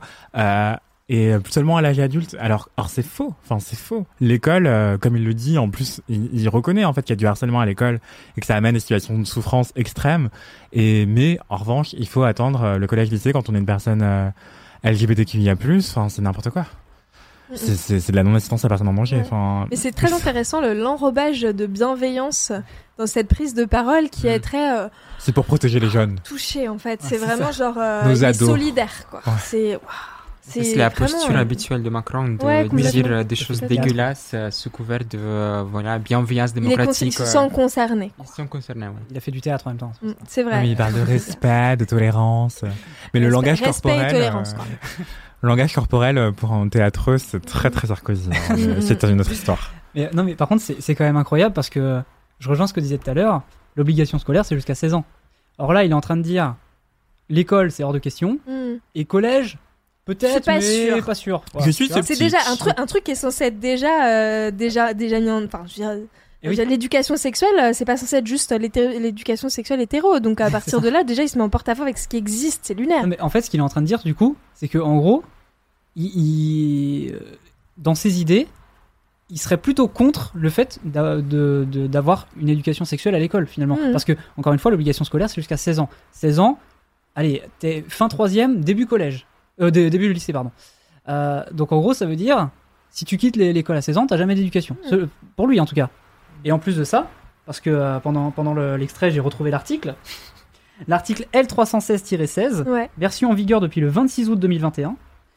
Une information et une éducation à la sexualité sont dispensées dans les écoles, les collèges et les lycées à raison d'au moins trois séances annuelles et par groupe d'âge homogène. Ces séances présentent une vision égalitaire des relations entre les femmes et les hommes et contribuent à l'apprentissage du respect dû au corps humain et sensibilisent aux violences sexistes ou sexuelles ainsi qu'aux mutilations sexuelles féminines. Euh, après, c'est d'autres choses sur euh, un cours d'apprentissage sur les gestes de premier secours, etc. Bon, pour le coup, c'est intéressant, mais euh, c'est pas, pas le sujet. Mais en tout cas, euh, est-ce que c'est réalisé actuellement à l'école? J'en suis pas sûr du tout. Et du coup, euh, Emmanuel Macron ne connaît pas ses propres lois apparemment Mm. du coup. Donc euh, voilà quoi. Je- il, se- il se contredit lui-même dans, dans son interview. euh, c'est assez, assez aberrant de voir ça. Je trouve. Et il contredit les textes en vigueur. Du Et il coup. contredit les textes en vigueur. Mais oui, mais ce qui est, en fait, ce que je trouve le plus déplorable et triste, c'est euh, qu'en fait, on en fasse un sujet euh, uniquement grave. C'est que, en fait, les réalités LGBTQIA+, ok, en fait, ce qui est grave, c'est pas d'être LGBT. Ce qui est grave, c'est la LGBTI-phobie, en fait. Enfin, Mm. rappelons les bases. Enfin, c'est, c'est la haine qui est gravissime. C'est pas nos existences, nos identités. Et, et en fait, justement l'école serait un espace où on pourrait, euh, bah, en parler de manière relativement neutre et positive et constructive et dire, euh, oui, ça existe, c'est des variations du vivant. euh, voilà, c'est comme si, c'est comme ça. Enfin, je sais pas, mais pour moi, c'est. Ça, en fait, je m'énerve tout seul derrière un micro, mais ce que je veux dire, c'est que dès l'école primaire, on pourrait justement en faire un sujet qui n'est pas de l'ordre de la gravité, de la mort, de la souffrance et du harcèlement et, et autres violences, en fait. On pourrait justement en faire, dès l'école primaire, un espace de, de liberté, d'écoute, de respect et d'acceptation et même juste, genre, euh, ouais, de, célébration, en fait. on est cool! Ouf. Euh, on arrive à la partie espoir et perspective de ce nouveau mandat. Qu'est-ce qu'on attend en 2022 et jusqu'en 2027 Grand Dieu, 2027, enfin je sais pas si vous vous rendez compte, mais moi je me dis waouh, 5 ans. Euh, Qu'est-ce qu'on va devenir? Non, mais sur ce sujet, bon évidemment il y a plein d'autres sujets hein, qui m'inquiètent aussi pour ce nouveau mandat, mais voilà, on va se concentrer sur euh, la question, euh, les questions LGBTI plus euh, sur cette question de qu'est-ce qu'on attend de ce mandat. Racontez-nous dans les commentaires, d'ailleurs, dans le chat. vous attendez quoi de, de Macron est-ce que vous avez de justement, l'espoir. Qu'est-ce que qu'est-ce que vous voudriez voir advenir? Mais aussi, qu'est-ce qu'on risque de voir advenir à, ce- à ce niveau-là? Est-ce qu'il y a des déjà coming des out choses au gouvernement? Un coming out au gouvernement? Plusieurs? Il n'y a pas de gouvernement encore. Oh well. Mais mais euh, Sacha, toi, t'en penses quoi? Qu'est-ce que qu'est-ce que t'as en tête justement pour ce 2002-2027 euh, re avec Macron? 2027, c'est tellement Je sais, mais je, rien que de le dire, j'ai un coup de pelle, quoi. C'est pas possible. Non, mais personnellement, moi j'attends Gilets jaunes 2. Euh, J'entends euh, vraiment un mouvement social super fort euh, qui va renverser le pouvoir parce qu'en réalité, on, on ne peut pas juste euh, attendre les bras croisés. C'est que qu'est-ce que Macron va nous offrir cette fois-ci euh, là? Parce qu'en fait, en réalité, le deuxième quinquennat, il va être euh, en- encore plus réactionnaire et brutal que le premier euh, parce qu'il se sentira, voilà, pas comment dire, ligoté par l'obligation de se réélire. Donc, il va sans doute passer des réformes sociales terribles. En fait, aussi, je pense qu'on n'a pas, n'a pas assez parlé, mais en fait, les personnes LGBT ne sont pas touchées que par des questions LGBT. Donc, toutes les questions sociales, tous les droits sociaux qu'il va mener dans les prochaines cinq années, ça va aussi nuire aux personnes LGBT. Les retraites, euh, voilà, le chômage, euh, les APL, euh, tous les tous les droits sociaux qui existent en France, la sécurité sociale, l'hôpital public, tout ça qui sera miné encore davantage dans une logique néolibérale par Macron, tout ça va nuire gravement aux personnes LGBT les plus précaires. La guerre qu'il mène euh, non officielle euh, aux migrants, ça va concerner les personnes LGBT parce qu'il y a énormément de personnes LGBT euh, parmi les personnes migrantes. Il construit de nouveaux centres de rétention. Il prévoit, il me semble, 24 nouveaux centres de rétention. La construction de, de, de donc ce sont des prisons pour des migrants dont le seul crime c'est de se se trouver sur le sol français. Donc il y aura énormément de choses terribles qui vont se passer et qui ne sont pas directement euh, liées aux droits LGBT, ce n'est pas directement de recul euh, concrètement sur les droits LGBT, mais tout ça, ça concerne des personnes LGBT. Et donc moi, j'ai l'espoir que vraiment il y aura un mouvement social qui va faire converger euh, plusieurs fronts, les luttes euh, anticapitalistes, les luttes antiracistes, les luttes LGBT, les segments les plus radicaux de voilà de la lutte féministe, de la lutte trans, et que euh, voilà on, on, on, puisse prendre le pouvoir parce que désolé c'est peut-être pas la, la, réponse la plus attendue, mais c'est quelque part notre obligation parce que aussi on a genre quelques années pour agir pour euh, empêcher les conséquences du réchauffement Mhm. climatique. Donc euh, franchement, je pas moi moi ça me ça m'intéresse pas de juste suivre l'évolution de euh, du quinquennat Macron et ensuite aussi passer tout notre agenda euh, militant, tout, tout, tout notre agenda militant en synchronisation avec l'agenda parlementaire, avec l'agenda de l'Assemblée nationale. Donc comme ça a été le cas les cinq dernières années. Donc il y avait la réforme PMA, donc on manifestait pour la PMA euh, et contre la manif pour tous. Il y avait la réforme pour euh, interdire les thérapies de conversion, donc on parlait de ça et on, euh, on était parfaitement aligné, parfaitement synchronisé avec l'agenda parlementaire. Donc moi, j'ai l'espoir qu'on va imposer notre agenda à nous et que, euh, en fait, la force du mouvement social sera tellement importante que, comme ça a été le cas en mai 68, euh, ils n'auront pas le choix de reculer sur énormément de choses, de donner des acquis sociaux euh, et que j'espère aussi que les le mouvement trans, le mouvement LGBT, on sera dans l'avant-garde de, de, ce, de ce mouvement social, de cette révolution qui sera en cours.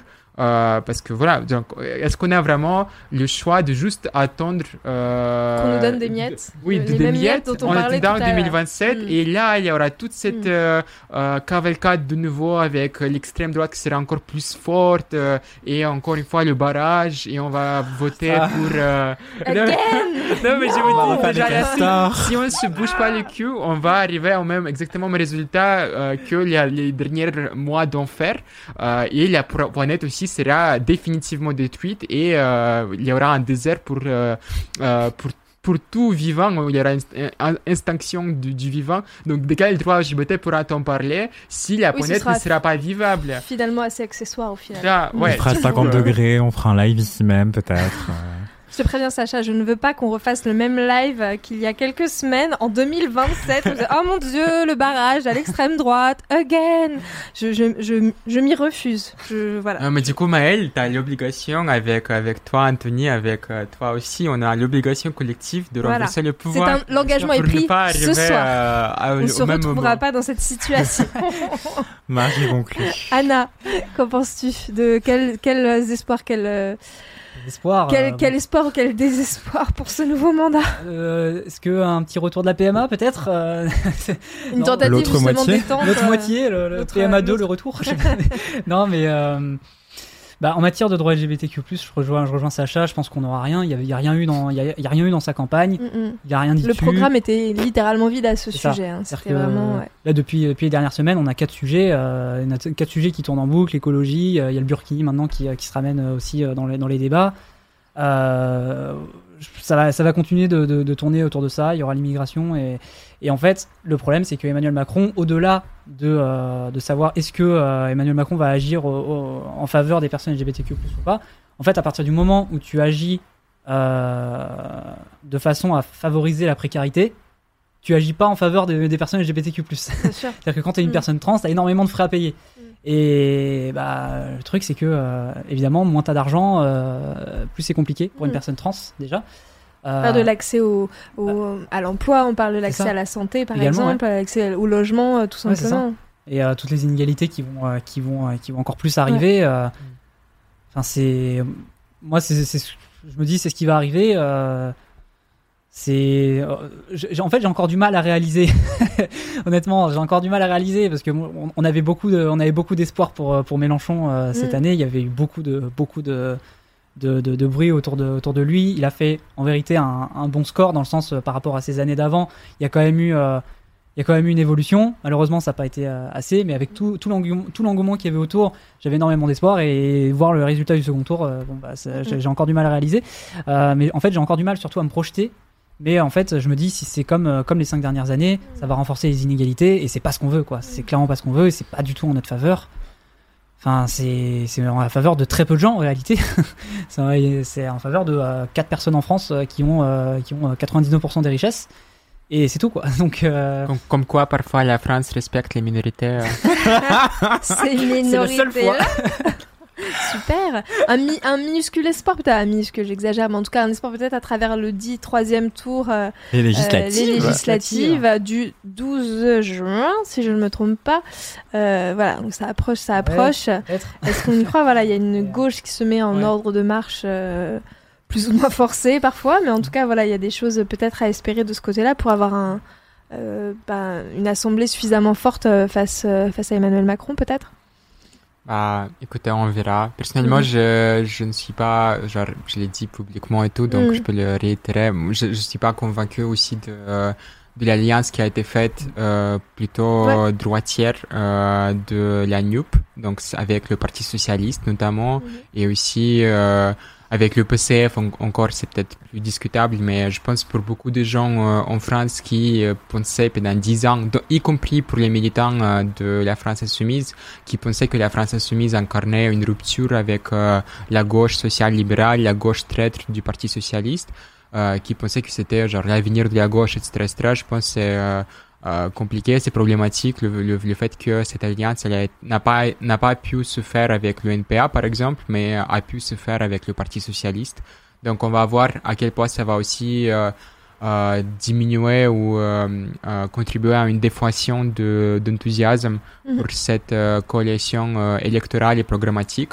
Et je pense aussi, ce n'est pas anodin aussi, le fait que, euh, encore une fois, un parti anticapitaliste n'y figure pas, mais un parti euh, social-démocrate euh, qui a dégoûté mais des générations entières de la politique, c'est-à-dire le Parti socialiste, y figure. Je pense que ça, ça va aussi mener euh, d'une façon ou d'une autre à des concessions programmatiques. Après, on sait qu'en général, sur les questions LGBT, euh, le champ politique français de gauche, il, euh, il peut, comment dire, il, il peut avoir euh, pas tant de différences que ça, mais il y a des sujets quand même qui clivent, notamment euh, euh, la question euh, du travail du sexe. Mais là, pour le coup, tous les partis sont dégueulasses euh, dessus. Ouais. Mais euh, je pense que ça, ça, ça tiendra à des associations qui euh, vont imposer ce sujet de plus en plus euh, fort.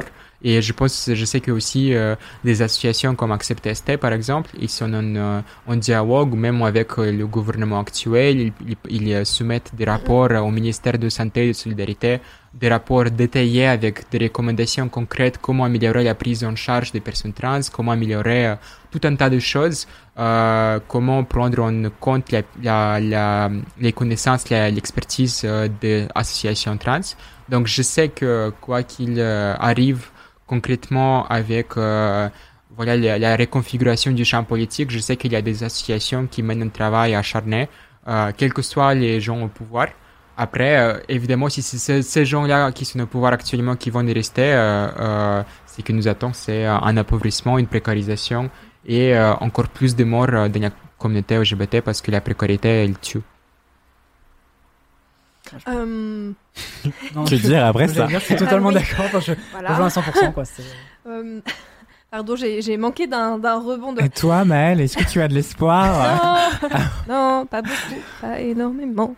Euh, le temps file, le temps file, mais on voulait quand même faire un petit, euh, je veux dire un aparté, c'est pas tant un aparté que ça, mais De- et en plus ça a été évoqué un peu en, en filigrane euh, à plusieurs reprises dans dans vos différentes interventions, mais on voulait aussi parler de la situation à l'international euh, à travers euh, différents points. Enfin, euh, Sacha, toi, tu viens de tu viens de Russie justement, et sur les questions LGBT, enfin, la Russie est un pays un peu qui est souvent brandi comme comme est-ce que j'oserais dire un des pires pays au monde, en tout cas un pays qui a une législation extrêmement euh, euh, dur envers les personnes LGBT, où il y a un niveau de répression qui est énorme. Euh, justement, en plus, à l'heure actuelle, la Russie, voilà, il y a aussi euh, toute cette ce contexte géopolitique par rapport à l'Ukraine. Euh, justement, sur voilà, où est-ce qu'on en est justement par rapport par rapport à tout ça. Enfin voilà, les deux, les deux ne s'imbriquent pas, mais clairement, on est sur une, situation qui s'est durcie encore plus en Russie, justement, pour toute personne qui est identifiée comme, euh, comme opposant politique, et ça recouvre énormément de choses, notamment mm. les personnes LGBT ou les personnes qui sont euh, activistes euh, sur ces questions de protection des, des droits humains. Non, par rapport à la Russie, euh, je pense au niveau législatif, il n'y a pas tant de choses que ça qui pénalisent directement mm. les personnes LGBT, les personnes trans.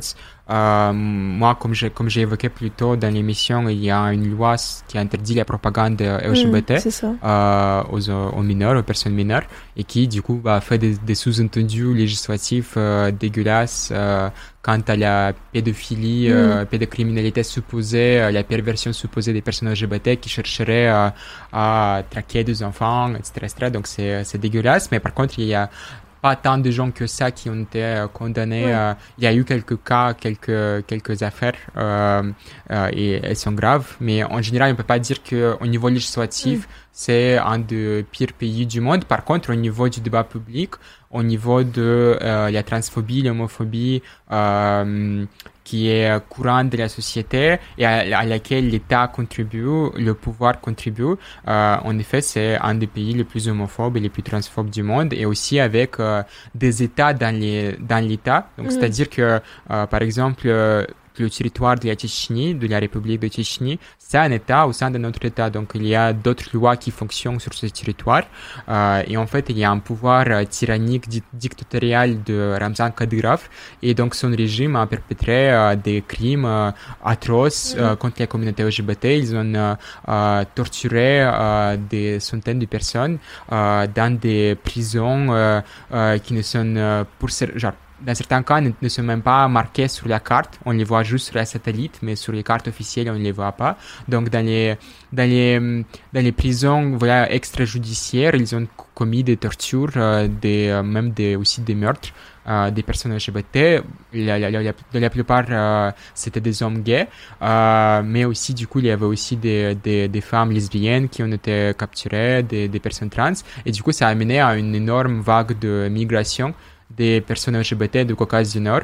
Du coup, genre, euh, genre moi aussi j'ai immigré du Caucase du Nord parce que euh, je considérais que ça pouvait se répandre dans notre république du Caucase du Nord à la manière de Tchétchénie. Et du coup, il y avait euh, une grosse opération des militants LGBT en Russie pour sauver ces personnes qui sont traquées par par le pouvoir de Kadyrov pour sauver aussi ces, ces gens-là parce qu'ils étaient outés, ils étaient exposés en tant que LGBT à leur famille. Et du coup ça revenait aussi à leur famille de euh, quelque part purger la honte que apporté euh, leurs enfants euh, LGBT et donc voilà il y a toutes, je pense, des centaines de personnes, peut-être même plus, qui ont quitté la Russie suite à ces persécutions-là. Et ça a été fait avec totale complicité et indifférence du gouvernement de Poutine qui était parfaitement au courant, au courant de ce qui s'est passé, mais qui n'a pas levé même euh, son petit doigt pour l'arrêter, euh, parce que il y a des, y a des complexités géopolitiques et politiques qui l'expliquent. Mais voilà, il y a, il y a quand même un état dans un état, la Tchétchénie, un état d'exception, où il se passe des choses terribles, euh, où c'est vraiment une réalité terrible pour les personnes LGBT. Euh, et je pense en ce moment, maintenant qu'il y a la Russie, donc le, le, gouvernement de Poutine, a pris la décision de déclencher la guerre euh, en Ukraine. La situation est très grave pour les personnes LGBT parce que il peut y avoir une mobilisation générale de toute personne qui a un passeport, euh, un, comment dire, un marqueur euh, de homme, un marqueur masculin mm. de genre à leur état civil. Euh, et donc ça, ça peut être dramatique pour toutes les personnes, euh, voilà aussi. Euh, euh, je, veux dire, c'est dramatique pour tout le monde en général, en fait, pour tout euh, homme adulte et pour toute aussi personnes trans, femmes trans, par exemple, qui peuvent avoir, ou même hommes trans aussi, qui, peuvent avoir un marqueur de sexe à l'état civil de homme. Ils peuvent être envoyés à la guerre, ils peuvent être envoyés à cette guerre génocidaire parce qu'il s'agit maintenant de, euh, des, des tombent euh, voilà de fausses de masse, des fausses communes dans lesquelles sont enterrés des enfants, des, femmes, des hommes ukrainiens, ukrainiennes. Donc c'est dramatique parce que du coup, si cette mobilisation générale va s'appliquer, parce que la Russie euh, est en train de perdre la guerre actuellement, donc elle ne peut pas le mener indéfinitivement avec une armée contractuelle, euh, elle devra passer au conscrit et ensuite euh, à la mobilisation générale potentiellement. Euh, si ça arrive, ce sera terrible pour les personnes LGBT et on a vu la même euh, situation se dérouler en Ukraine où en fait ça a été interdit de quitter le pays à toute personne qui avait un marqueur euh, euh, de sexe masculin à l'état civil et du coup ça ça en fait empêché de nombreuses femmes trans, de nombreuses personnes transféminines de pouvoir, de pouvoir quitter le pays. J'imagine que ça, ça a touché aussi des personnes transmasculines qui ont déjà obtenu un changement d'état civil. Euh, et du coup, à chaque fois, c'était des associations LGBT qui devaient intervenir euh, euh, pour sauver ces personnes une par une, une par une. Mais voilà, ça, ça montre aussi, je pense, le drame de la guerre qui, en fait, fait basculer toutes les normes sociétales. genre, dix pas en arrière, c'est c'est la brutalité de la guerre. Et je pense la situation en Russie est aussi dramatique parce que euh, le pays est frappé par euh, des sanctions. Euh, on court voilà, de cette opposition entre euh, l'Ukraine et la Russie, mais aussi le bloc de l'OTAN et la Russie. Et ces sanctions économiques touchent l'économie russe. et pour l'instant, la Banque centrale fait maintenir l'économie russe sur un niveau plus ou moins stable, même si déjà il y a des, des milliers d'emplois qui ont été supprimés avec le départ des entreprises occidentales. Mais du coup, ça, va quand même avoir des, conséquences irréversibles pour l'économie russe. Et, quand la Banque centrale ne pourra plus euh, l'entretenir, elle va s'effondrer en fait. Et cette économie-là, cette récession économique-là, euh, bah, comme, comme je dis, tous les phénomènes économiques, tous les phénomènes de précarité, ça touche en premier lieu les personnes LGBT. Et donc, euh, déjà, les personnes LGBT en Russie actuellement sont privées de la possibilité de venir en Europe parce qu'on interdit l'entrée en Europe à toute personne qui a juste un passeport, euh, la nationalité russe, euh, par une, genre, je sais pas, c'est une décision de responsabilité collective. Et donc, ces personnes LGBT ne peuvent pas venir en Europe pour demander l'asile. Euh, souvent, elles n'ont pas de, euh, de, même de fonds, elles n'ont pas assez d'argent pour mm. le faire. Euh, et après, quand il y aura cette récession, quand il y aura cette, euh, cette, cet effondrement économique euh, en Russie, elles seront encore plus appauvries, encore plus de la merde. Et La situation de crise fait que c'est toujours les personnes les plus précaires et les plus vulnérables qui vont, quoi qu'il arrive, se retrouver les plus impactées finalement. Trinquer en premier, première. Mm-hmm. Donc oui, la situation est dramatique. Il n'y a pas d'autre euh, mot à dire. Et je pense que c'est euh, c'est une euh, guerre terrible dont la genre dont la responsabilité euh, entièrement revient au régime poutiniste qui détient, qui contrôle les médias en Russie, les médias qui diffusent euh, des discours, euh, voilà, encore une fois, euh, guerriers, xénophobes.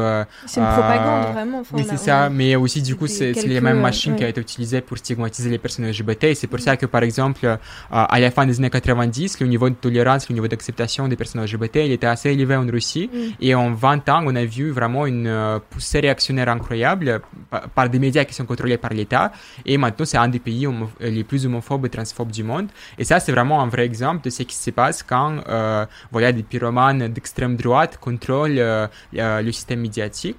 Donc ça peut très, très, très facilement arriver en France aussi. C'est pour ça que je dis qu'il ne faut pas qu'on pense que la règle, la société qui reste plus progressiste que le pouvoir, elle reste toujours euh, vraie. En fait, que les choses sont acquises et que ça bougera pas. On est forcément sur une sur une, pente croissante lente, mais, mm, mm. mais tu vois ça, mm. genre uh, the arc of justice is long, but it bends, uh, voilà, uh, towards justice. Mais c'est pas forcément vrai. Ça peut reculer. Ça peut être euh, infléchi par justement des euh, la propagande euh, réactionnaire. Ouais, vraiment une, une, poussée réactionnaire forte avec les médias, avec des politiques, avec avec un climat global qui est entretenu en fait. Et c'est aussi des choses qu'on voit à l'heure actuelle qui se qui peut-être identifie d'autres euh, boucs émissaires. Hein. Tu vois, je pense par exemple à la communauté musulmane euh, qui euh, est utilisée, instrumentalisée justement pour faire passer des lois, qui est complètement stigmatisée dans certains médias, etc. finalement, c'est des choses, c'est comme ça qu'on entretient, qu'on entretient un terrain. Enfin voilà, c'est visible aussi à, d'autres degrés en France mm. envers d'autres populations, quoi. Mm. Bah, on ne peut qu'espérer la fin de la guerre euh, et euh, le jugement en fait euh, en fait aussi un renversement de pouvoir en Russie quoi Mm. et le jugement de, du, du régime poutiniste pour tous ces crimes de guerre qui ont été commis et le, le jugement aussi de tous ces soldats russes Mm. qui ont commis des, des crimes de guerre épouvantables et qui ont laissé des, des centaines de, de- des orphelins, des centaines de, de victimes, des centaines de morts. voilà, on espère que la justice va triompher un jour. Je sais Mm, pas quand, mais. Euh, on parlait aussi de, bah, de glissement, de, moi j'ai noté le mot backlash, et c'est vrai que parfois j'ai l'impression que c'est vraiment quelque chose, euh, c'est une, tendance qu'on voit se répéter parfois dans des pays qui ont l'air euh, justement plus acquis aux, aux droits des personnes LGBT. Et récemment aux États-Unis, on voit notamment s'exercer une forme, une forme de backlash, en tout cas en direction des personnes LGBT et peut-être plus encore en direction de la communauté trans. Euh, voilà, cette loi euh, Don't Say Gay, euh, différente euh, en Floride justement qui est passée, qui interdit d'évoquer, ne serait-ce qu'évoquer, voilà, la question de l'orientation sexuelle, de l'identité de genre dans les écoles. Euh, voilà, il y a plusieurs autres projets de loi qui sont qui sont en route. Toi, Anna, t'en as parlé des fois, parfois à- dans, dans la chronique queer, c'est des choses euh, que tu vois passer justement dans ta timeline euh, Ouais. de ta revue de presse. euh. Pour le coup, c'était pas, c'était pas aux États-Unis, mais on avait parlé du Royaume-Uni. Ouais. Avec, Où il se passe énormément de choses, les bien sûr. Les thérapies de conversion qui reviennent à la ouais. discussion en ce moment. Mais pour le cas des États-Unis, en fait, c'est. Pour moi, le plus gros problème, c'est que c'est un, un pays qui est encore trop ancré à sa religion, je trouve. Euh, c'est un pays qui est encore très religieux. Il y a encore beaucoup, beaucoup de personnes qui, euh, bah, qui sont religieuses là-bas et qui, euh, et qui du coup se, se, se servent de leur, de leur foi pour, pour discriminer, pour dire c'est pas en accord avec ma religion, on veut pas de ça, etc. Oui, il y a eu des lois justement qui protègent la liberté Ouais. religieuse et en fait, c'est des jolis enrobages finalement pour dire en fait, c'est un permis de discriminer tout C'est exactement ça. Et pour moi, alors est-ce que c'est la, la cause directe? Euh, Peut-être pas, mais en tout cas, c'est c'est pour moi un signe que le pays actuellement est en train de, de faire une espèce de marche arrière euh, là-dessus et aussi sur euh, sur l'IVG également, Tout à fait. qui est euh, qui est encore en, en discussion aujourd'hui. C'est en fait, j'ai l'impression on, a le on a le contraire actuellement de la France, c'est-à-dire qu'en France, on est en train de se poser la question est-ce qu'on devrait en parler ou pas? Aux États-Unis, ils se sont dit non non, on n'en parle pas. c'est euh, c'est un petit peu ça. C'est on, on rentre encore une fois dans, dans, bah, dans ce cercle de, de, de dire euh, tout ce qui sort de l'hétéronormativité. Non, c'est Ouais. pas normal, c'est pas On naturel. met le là tout de suite avant que Euh, ça, avant que ça euh, dégénère euh, et que oula, il y a plein de petits homosexuels partout là. C'est ça. c'est vraiment le, le, le, le mythe du lobby LGBT là-bas. Il est, pff, il est, il est incroyablement, incroyablement cru en tout cas. Et c'est non, c'est terrible hein, ce qui se passe en, en ce moment. Parce que, en fait, quand tu vois ça et tu te dis que la, France est extrêmement influencée par les États-Unis, alors peut-être pas forcément au niveau des droits, mais en, tout cas de ce qui en sort. Je pense notamment au, bah, mode, etc. C'est pas, pas les droits, mais je veux dire, on est quand même très influencé par les États-Unis parce que les États-Unis c'est quand même un pays qui pèse un petit peu. Euh, je me dis qu'est-ce que ça va, qu'est-ce que ça va avoir comme conséquence? Est-ce qu'il y a des gens qui vont vouloir s'en inspirer en France? Est-ce qu'on se dit ok ça progresse dans un des plus gros pays du monde Est-ce que euh, ça va progresser aussi dans les autres pays? En fait, Est-ce que ça va donner ça, des quoi. billes un peu à certains courants conservateurs pour dire ah ok ils ont utilisé cette méthode là en agitant une panique morale par-ci, en faisant un Mm. petit peu bouger les trucs par là et est-ce que derrière euh, C'est ça. Et ça en- va inspirer quoi. Et en plus, je rejoins encore une fois ce que je disais juste avant. Quand tu vois ça, plus les Royaumes-Unis, les discussions qu'il y a, Ouais. plus euh, plus euh, le cas des, des, des personnes trans en Ukraine, plus euh, plus la Russie, plus euh, la Hongrie avec euh, bah, Viktor Orban. Euh, c'est en, c'est Hongrie, c'est bien ça? Oui, oui, Ouais, c'est c'est ça. Fait, ouais. Euh, plus euh, il y avait autre chose, j'ai oublié ce que je voulais dire. Enfin bref, tu vois, tu vois que dans plein de pays, comment il y a, il y a encore des, des, des choses très graves qui se passent. Tu te dis comment ça va évoluer tout ça? Et euh, bah, effectivement, aux États-Unis, euh, ça se passe, euh, ça se passe comme ça se passe. hein. On a, on, on a un- en fait, on a, on a changé de, enfin aux États-Unis, ils ont changé de président en se disant bon ça y est, c'est, Trump ça dégage, on va Tourne peut-être avoir mieux. Mm. Est-ce qu'on a eu mieux euh, Enfin, est-ce que euh, les États-Unis ont eu mieux Euh, On sait pas finalement.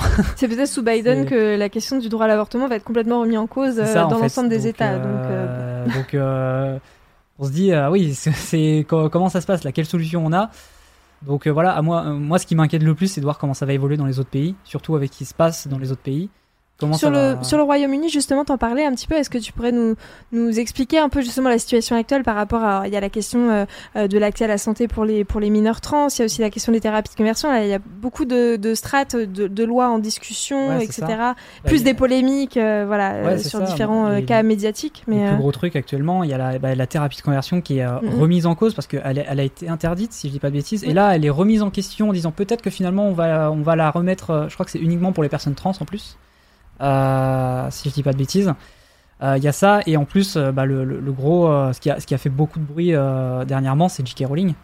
Euh, moi, c'est vraiment le, truc qui me, sort de la tête parce que euh, Vraiment, je, me- je me dis comment on, peut, comment on peut encore donner du crédit à cette personne. Déjà, avant, on savait que cette personne avait des prises de position terribles. Mais en fait, aujourd'hui, c'est encore plus terrible parce que on sait que cette personne a de l'argent. On sait que c'est- une personne qui est très influençable. On sait que C'est un actuellement- milliardaire, ouais. c'est une milliardaire, oui, Mm. c'est littéralement. Et euh, en fait, quand t'as de l'argent, t'influences ce que tu veux. Et le problème, c'est que J.K. Rowling, avec ses prises de position, elle influence aussi les, les lois qui sont en cours et elle les finance fi- euh, finalement. oui elle a des proximités de toute Oui. manière avec des activistes qui défendent des positions euh, transphobes C'est exactement ça.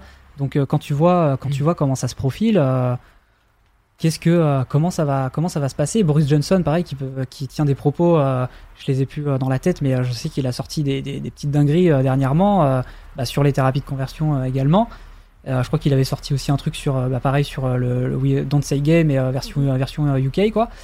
Enfin c'est moi je me, je, je me demande juste comment ça va comment ça va évoluer nous dans notre cas en France parce qu'on est en France mais aussi à l'international est-ce que est-ce que les États-Unis ça va se répercuter sur toute l'Amérique euh, du Nord et du Sud Mm, mm. Euh, est-ce que euh, ben voilà est-ce que nous en Europe on va on va prendre exemple est-ce que le Parlement européen va prendre exemple également? Parce que le Parlement européen c'est aussi un truc hein, les thérapies de conversion à la base aussi c'était un projet de loi européen que finalement ça s'est un petit peu éparpillé les pays se sont dit ouais bon moi je vais accepter moi non euh, Mhm. on sait pas trop et voilà moi ça, ça, ça fait peur surtout que le Royaume-Uni à la base c'était plutôt un pays euh, justement enfin en tout cas de ce que j'en avais entendu qui avait une réputation assez safe de, de base il y, a, il y a assez longtemps. Oui plutôt progressiste en tout ça. cas sur ces enjeux. C'est euh, assez progressiste et finalement aujourd'hui c'est euh, il y, a un- il y a un revirement mais euh, d'un coup d'un seul quoi. Donc euh, en fait on, on peut se dire tout, tout peut se passer et du coup bah, ça rejoint aussi les espoirs en France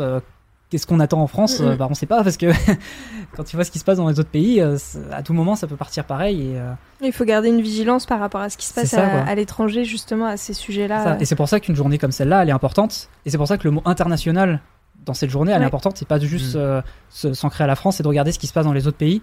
Et euh, moi je, je voulais vraiment faire un, un- un- miser- mettre un gros accent sur le mot international parce que ce qui se passe dans le monde c'est c'est gravissime en ce moment en matière de en matière d'inégalité en matière de discrimination euh, et que ce soit plus que plus que les, les, les droits LGBTQ+, hein, il y, a, il y a beaucoup plus que ça. Au niveau des guerres, c'est c'est infernal ce qui se passe en France. Et une journée comme celle-là qui, euh, qui vise à la sensibilisation, pour moi, c'est très important. Et euh, voilà.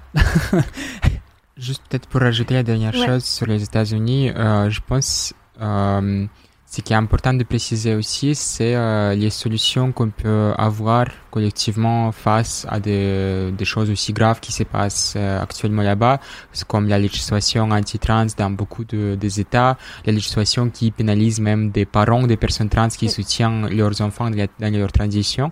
On peut leur retirer la garde parentale euh, pour cela et aussi la remise en cause, on a vu avec la fuite de la décision qui se prépare de la Cour suprême euh, sur l'avortement. Euh, c'est très grave, c'est un, un recul en, arrière très important. Et, euh, et aussi la logique qui a été utilisée euh, dans cette décision fuitée, on ne sait pas encore quelle forme finale ça va prendre, mais dans la décision fuitée, la logique qui a été utilisée pour remettre en cause le droit à l'IVG, euh, elle est, euh, en fait, elle postule que dans la Constitution, ce n'est pas explici- explicitement écrit que la, une femme a le droit euh, à l'avortement. Et en fait, euh, en ayant dit ça, dès que ça va rentrer en vigueur, ils pourront de la même manière dire que euh, rien dit de la Constitution que euh, le mariage gay c'est un droit. Mm. et donc revenir sur tout un tas de choses euh, aussi sur les droits trans par cette voie de la Cour suprême qui a une majorité conservatrice.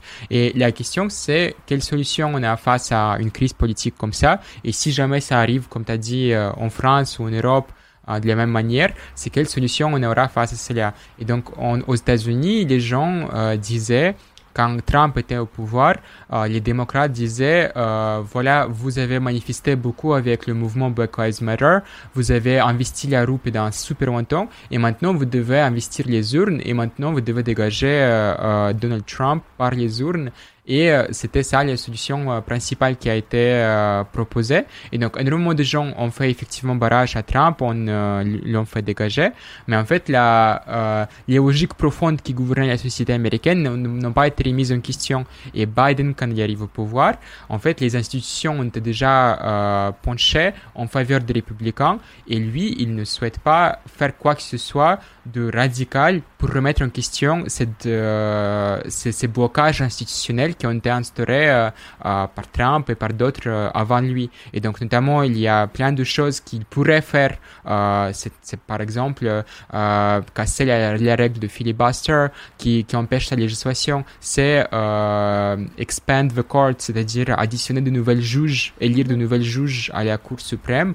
mais ça voudrait dire sortir un peu des règles hyper étroites qu'il considère comme euh, euh, et donc c'est comme si, en fait, c'est une situation absurde où en fait les démocrates ont une, majorité parlementaire, ils ont la présidence.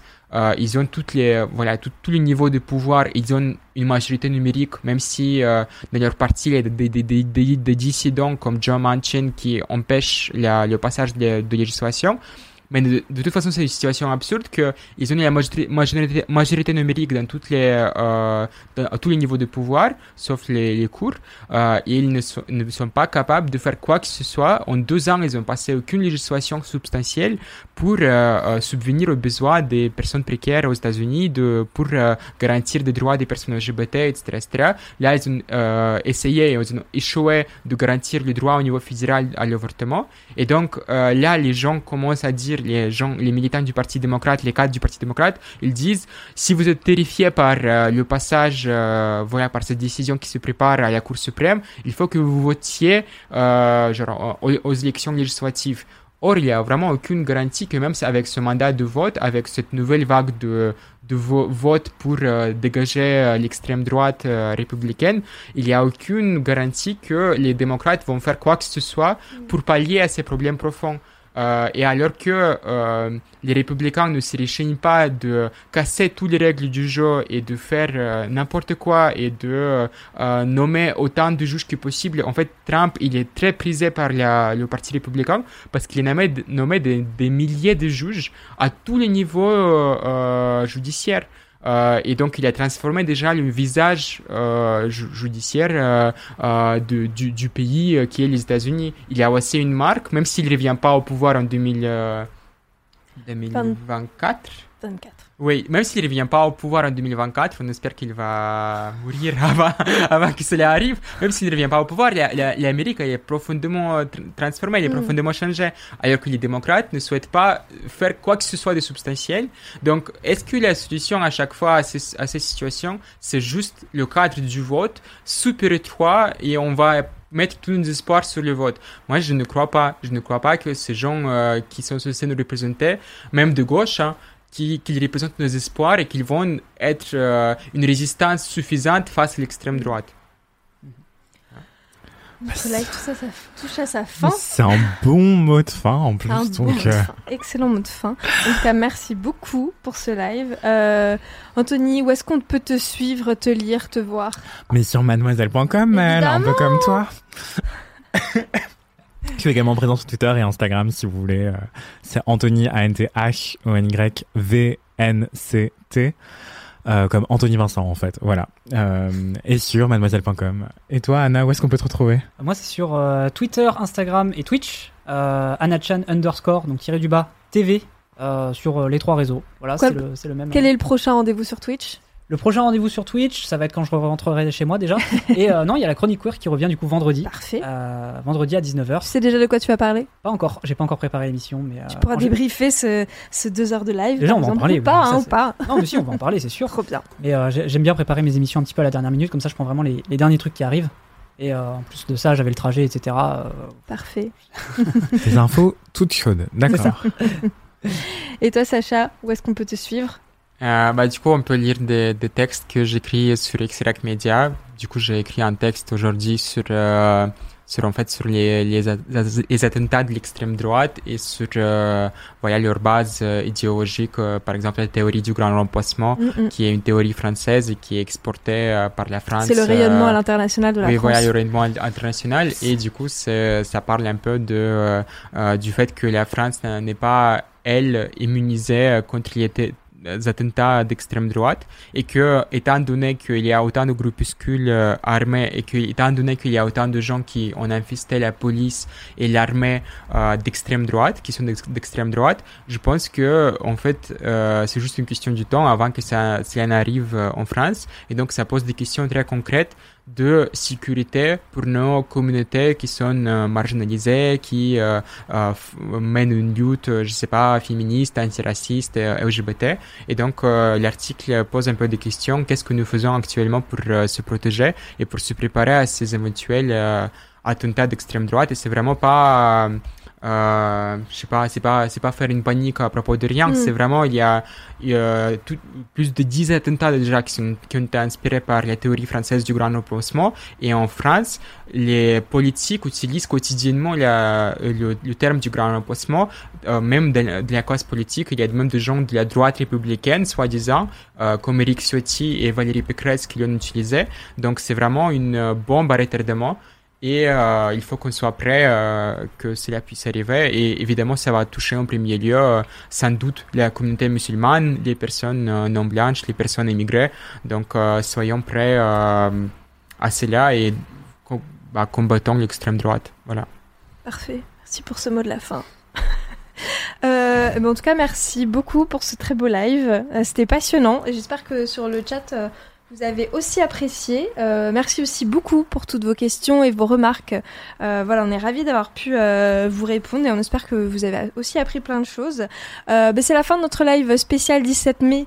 Euh, merci beaucoup, beaucoup de nous avoir accompagnés pendant ces deux heures. Merci beaucoup à Sacha qui nous a rejoint. Merci Anna de nous avoir euh, confié euh, les rênes de la, de la chronique queer Merci à euh, vous. temporairement pour cette spéciale. Euh, Merci Maëlle pour cette Merci, présentation Maëlle. du tonnerre, Merci, cette expertise, merci, merci. ce glow.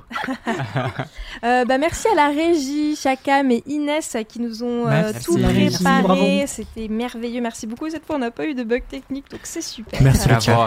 Merci à toute l'équipe de Mademoiselle, merci au chat, merci à la modération, Chino et qui, nous sont, qui sont toujours là pour euh, nous soutenir et pour euh, euh, bannir euh, tous les trolls qui passent des fois. Mais, Il y avait voilà. Aki aussi, je l'ai vu dans le chat.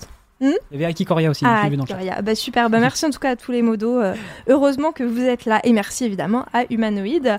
Euh, on vous dit à très vite. Je ne sais pas du tout quel est le prochain euh, live sur MAD. Donc je suis navrée. Je ne peux pas vous dire quand est-ce qu'on revient, mais on revient très bientôt. Sûrement demain. Je suis quasi sûre que demain. Euh, voilà, ça fait euh, une chute, une sortie euh, moyennement, moyennement euh, efficace. Mais en tout cas, voilà, je vous dis à très très vite sur la Faut chaîne Twitch. s'abonner pour savoir Si quand ça sera. Abonnez-vous Simplement, abonnez-vous. Mademoiselle, évidemment. Et lisez mademoiselle.com, vous aurez toutes les infos. Voilà. bon bah, Bye. bon 17 Bonne mai. soirée. Bonne bye. soirée.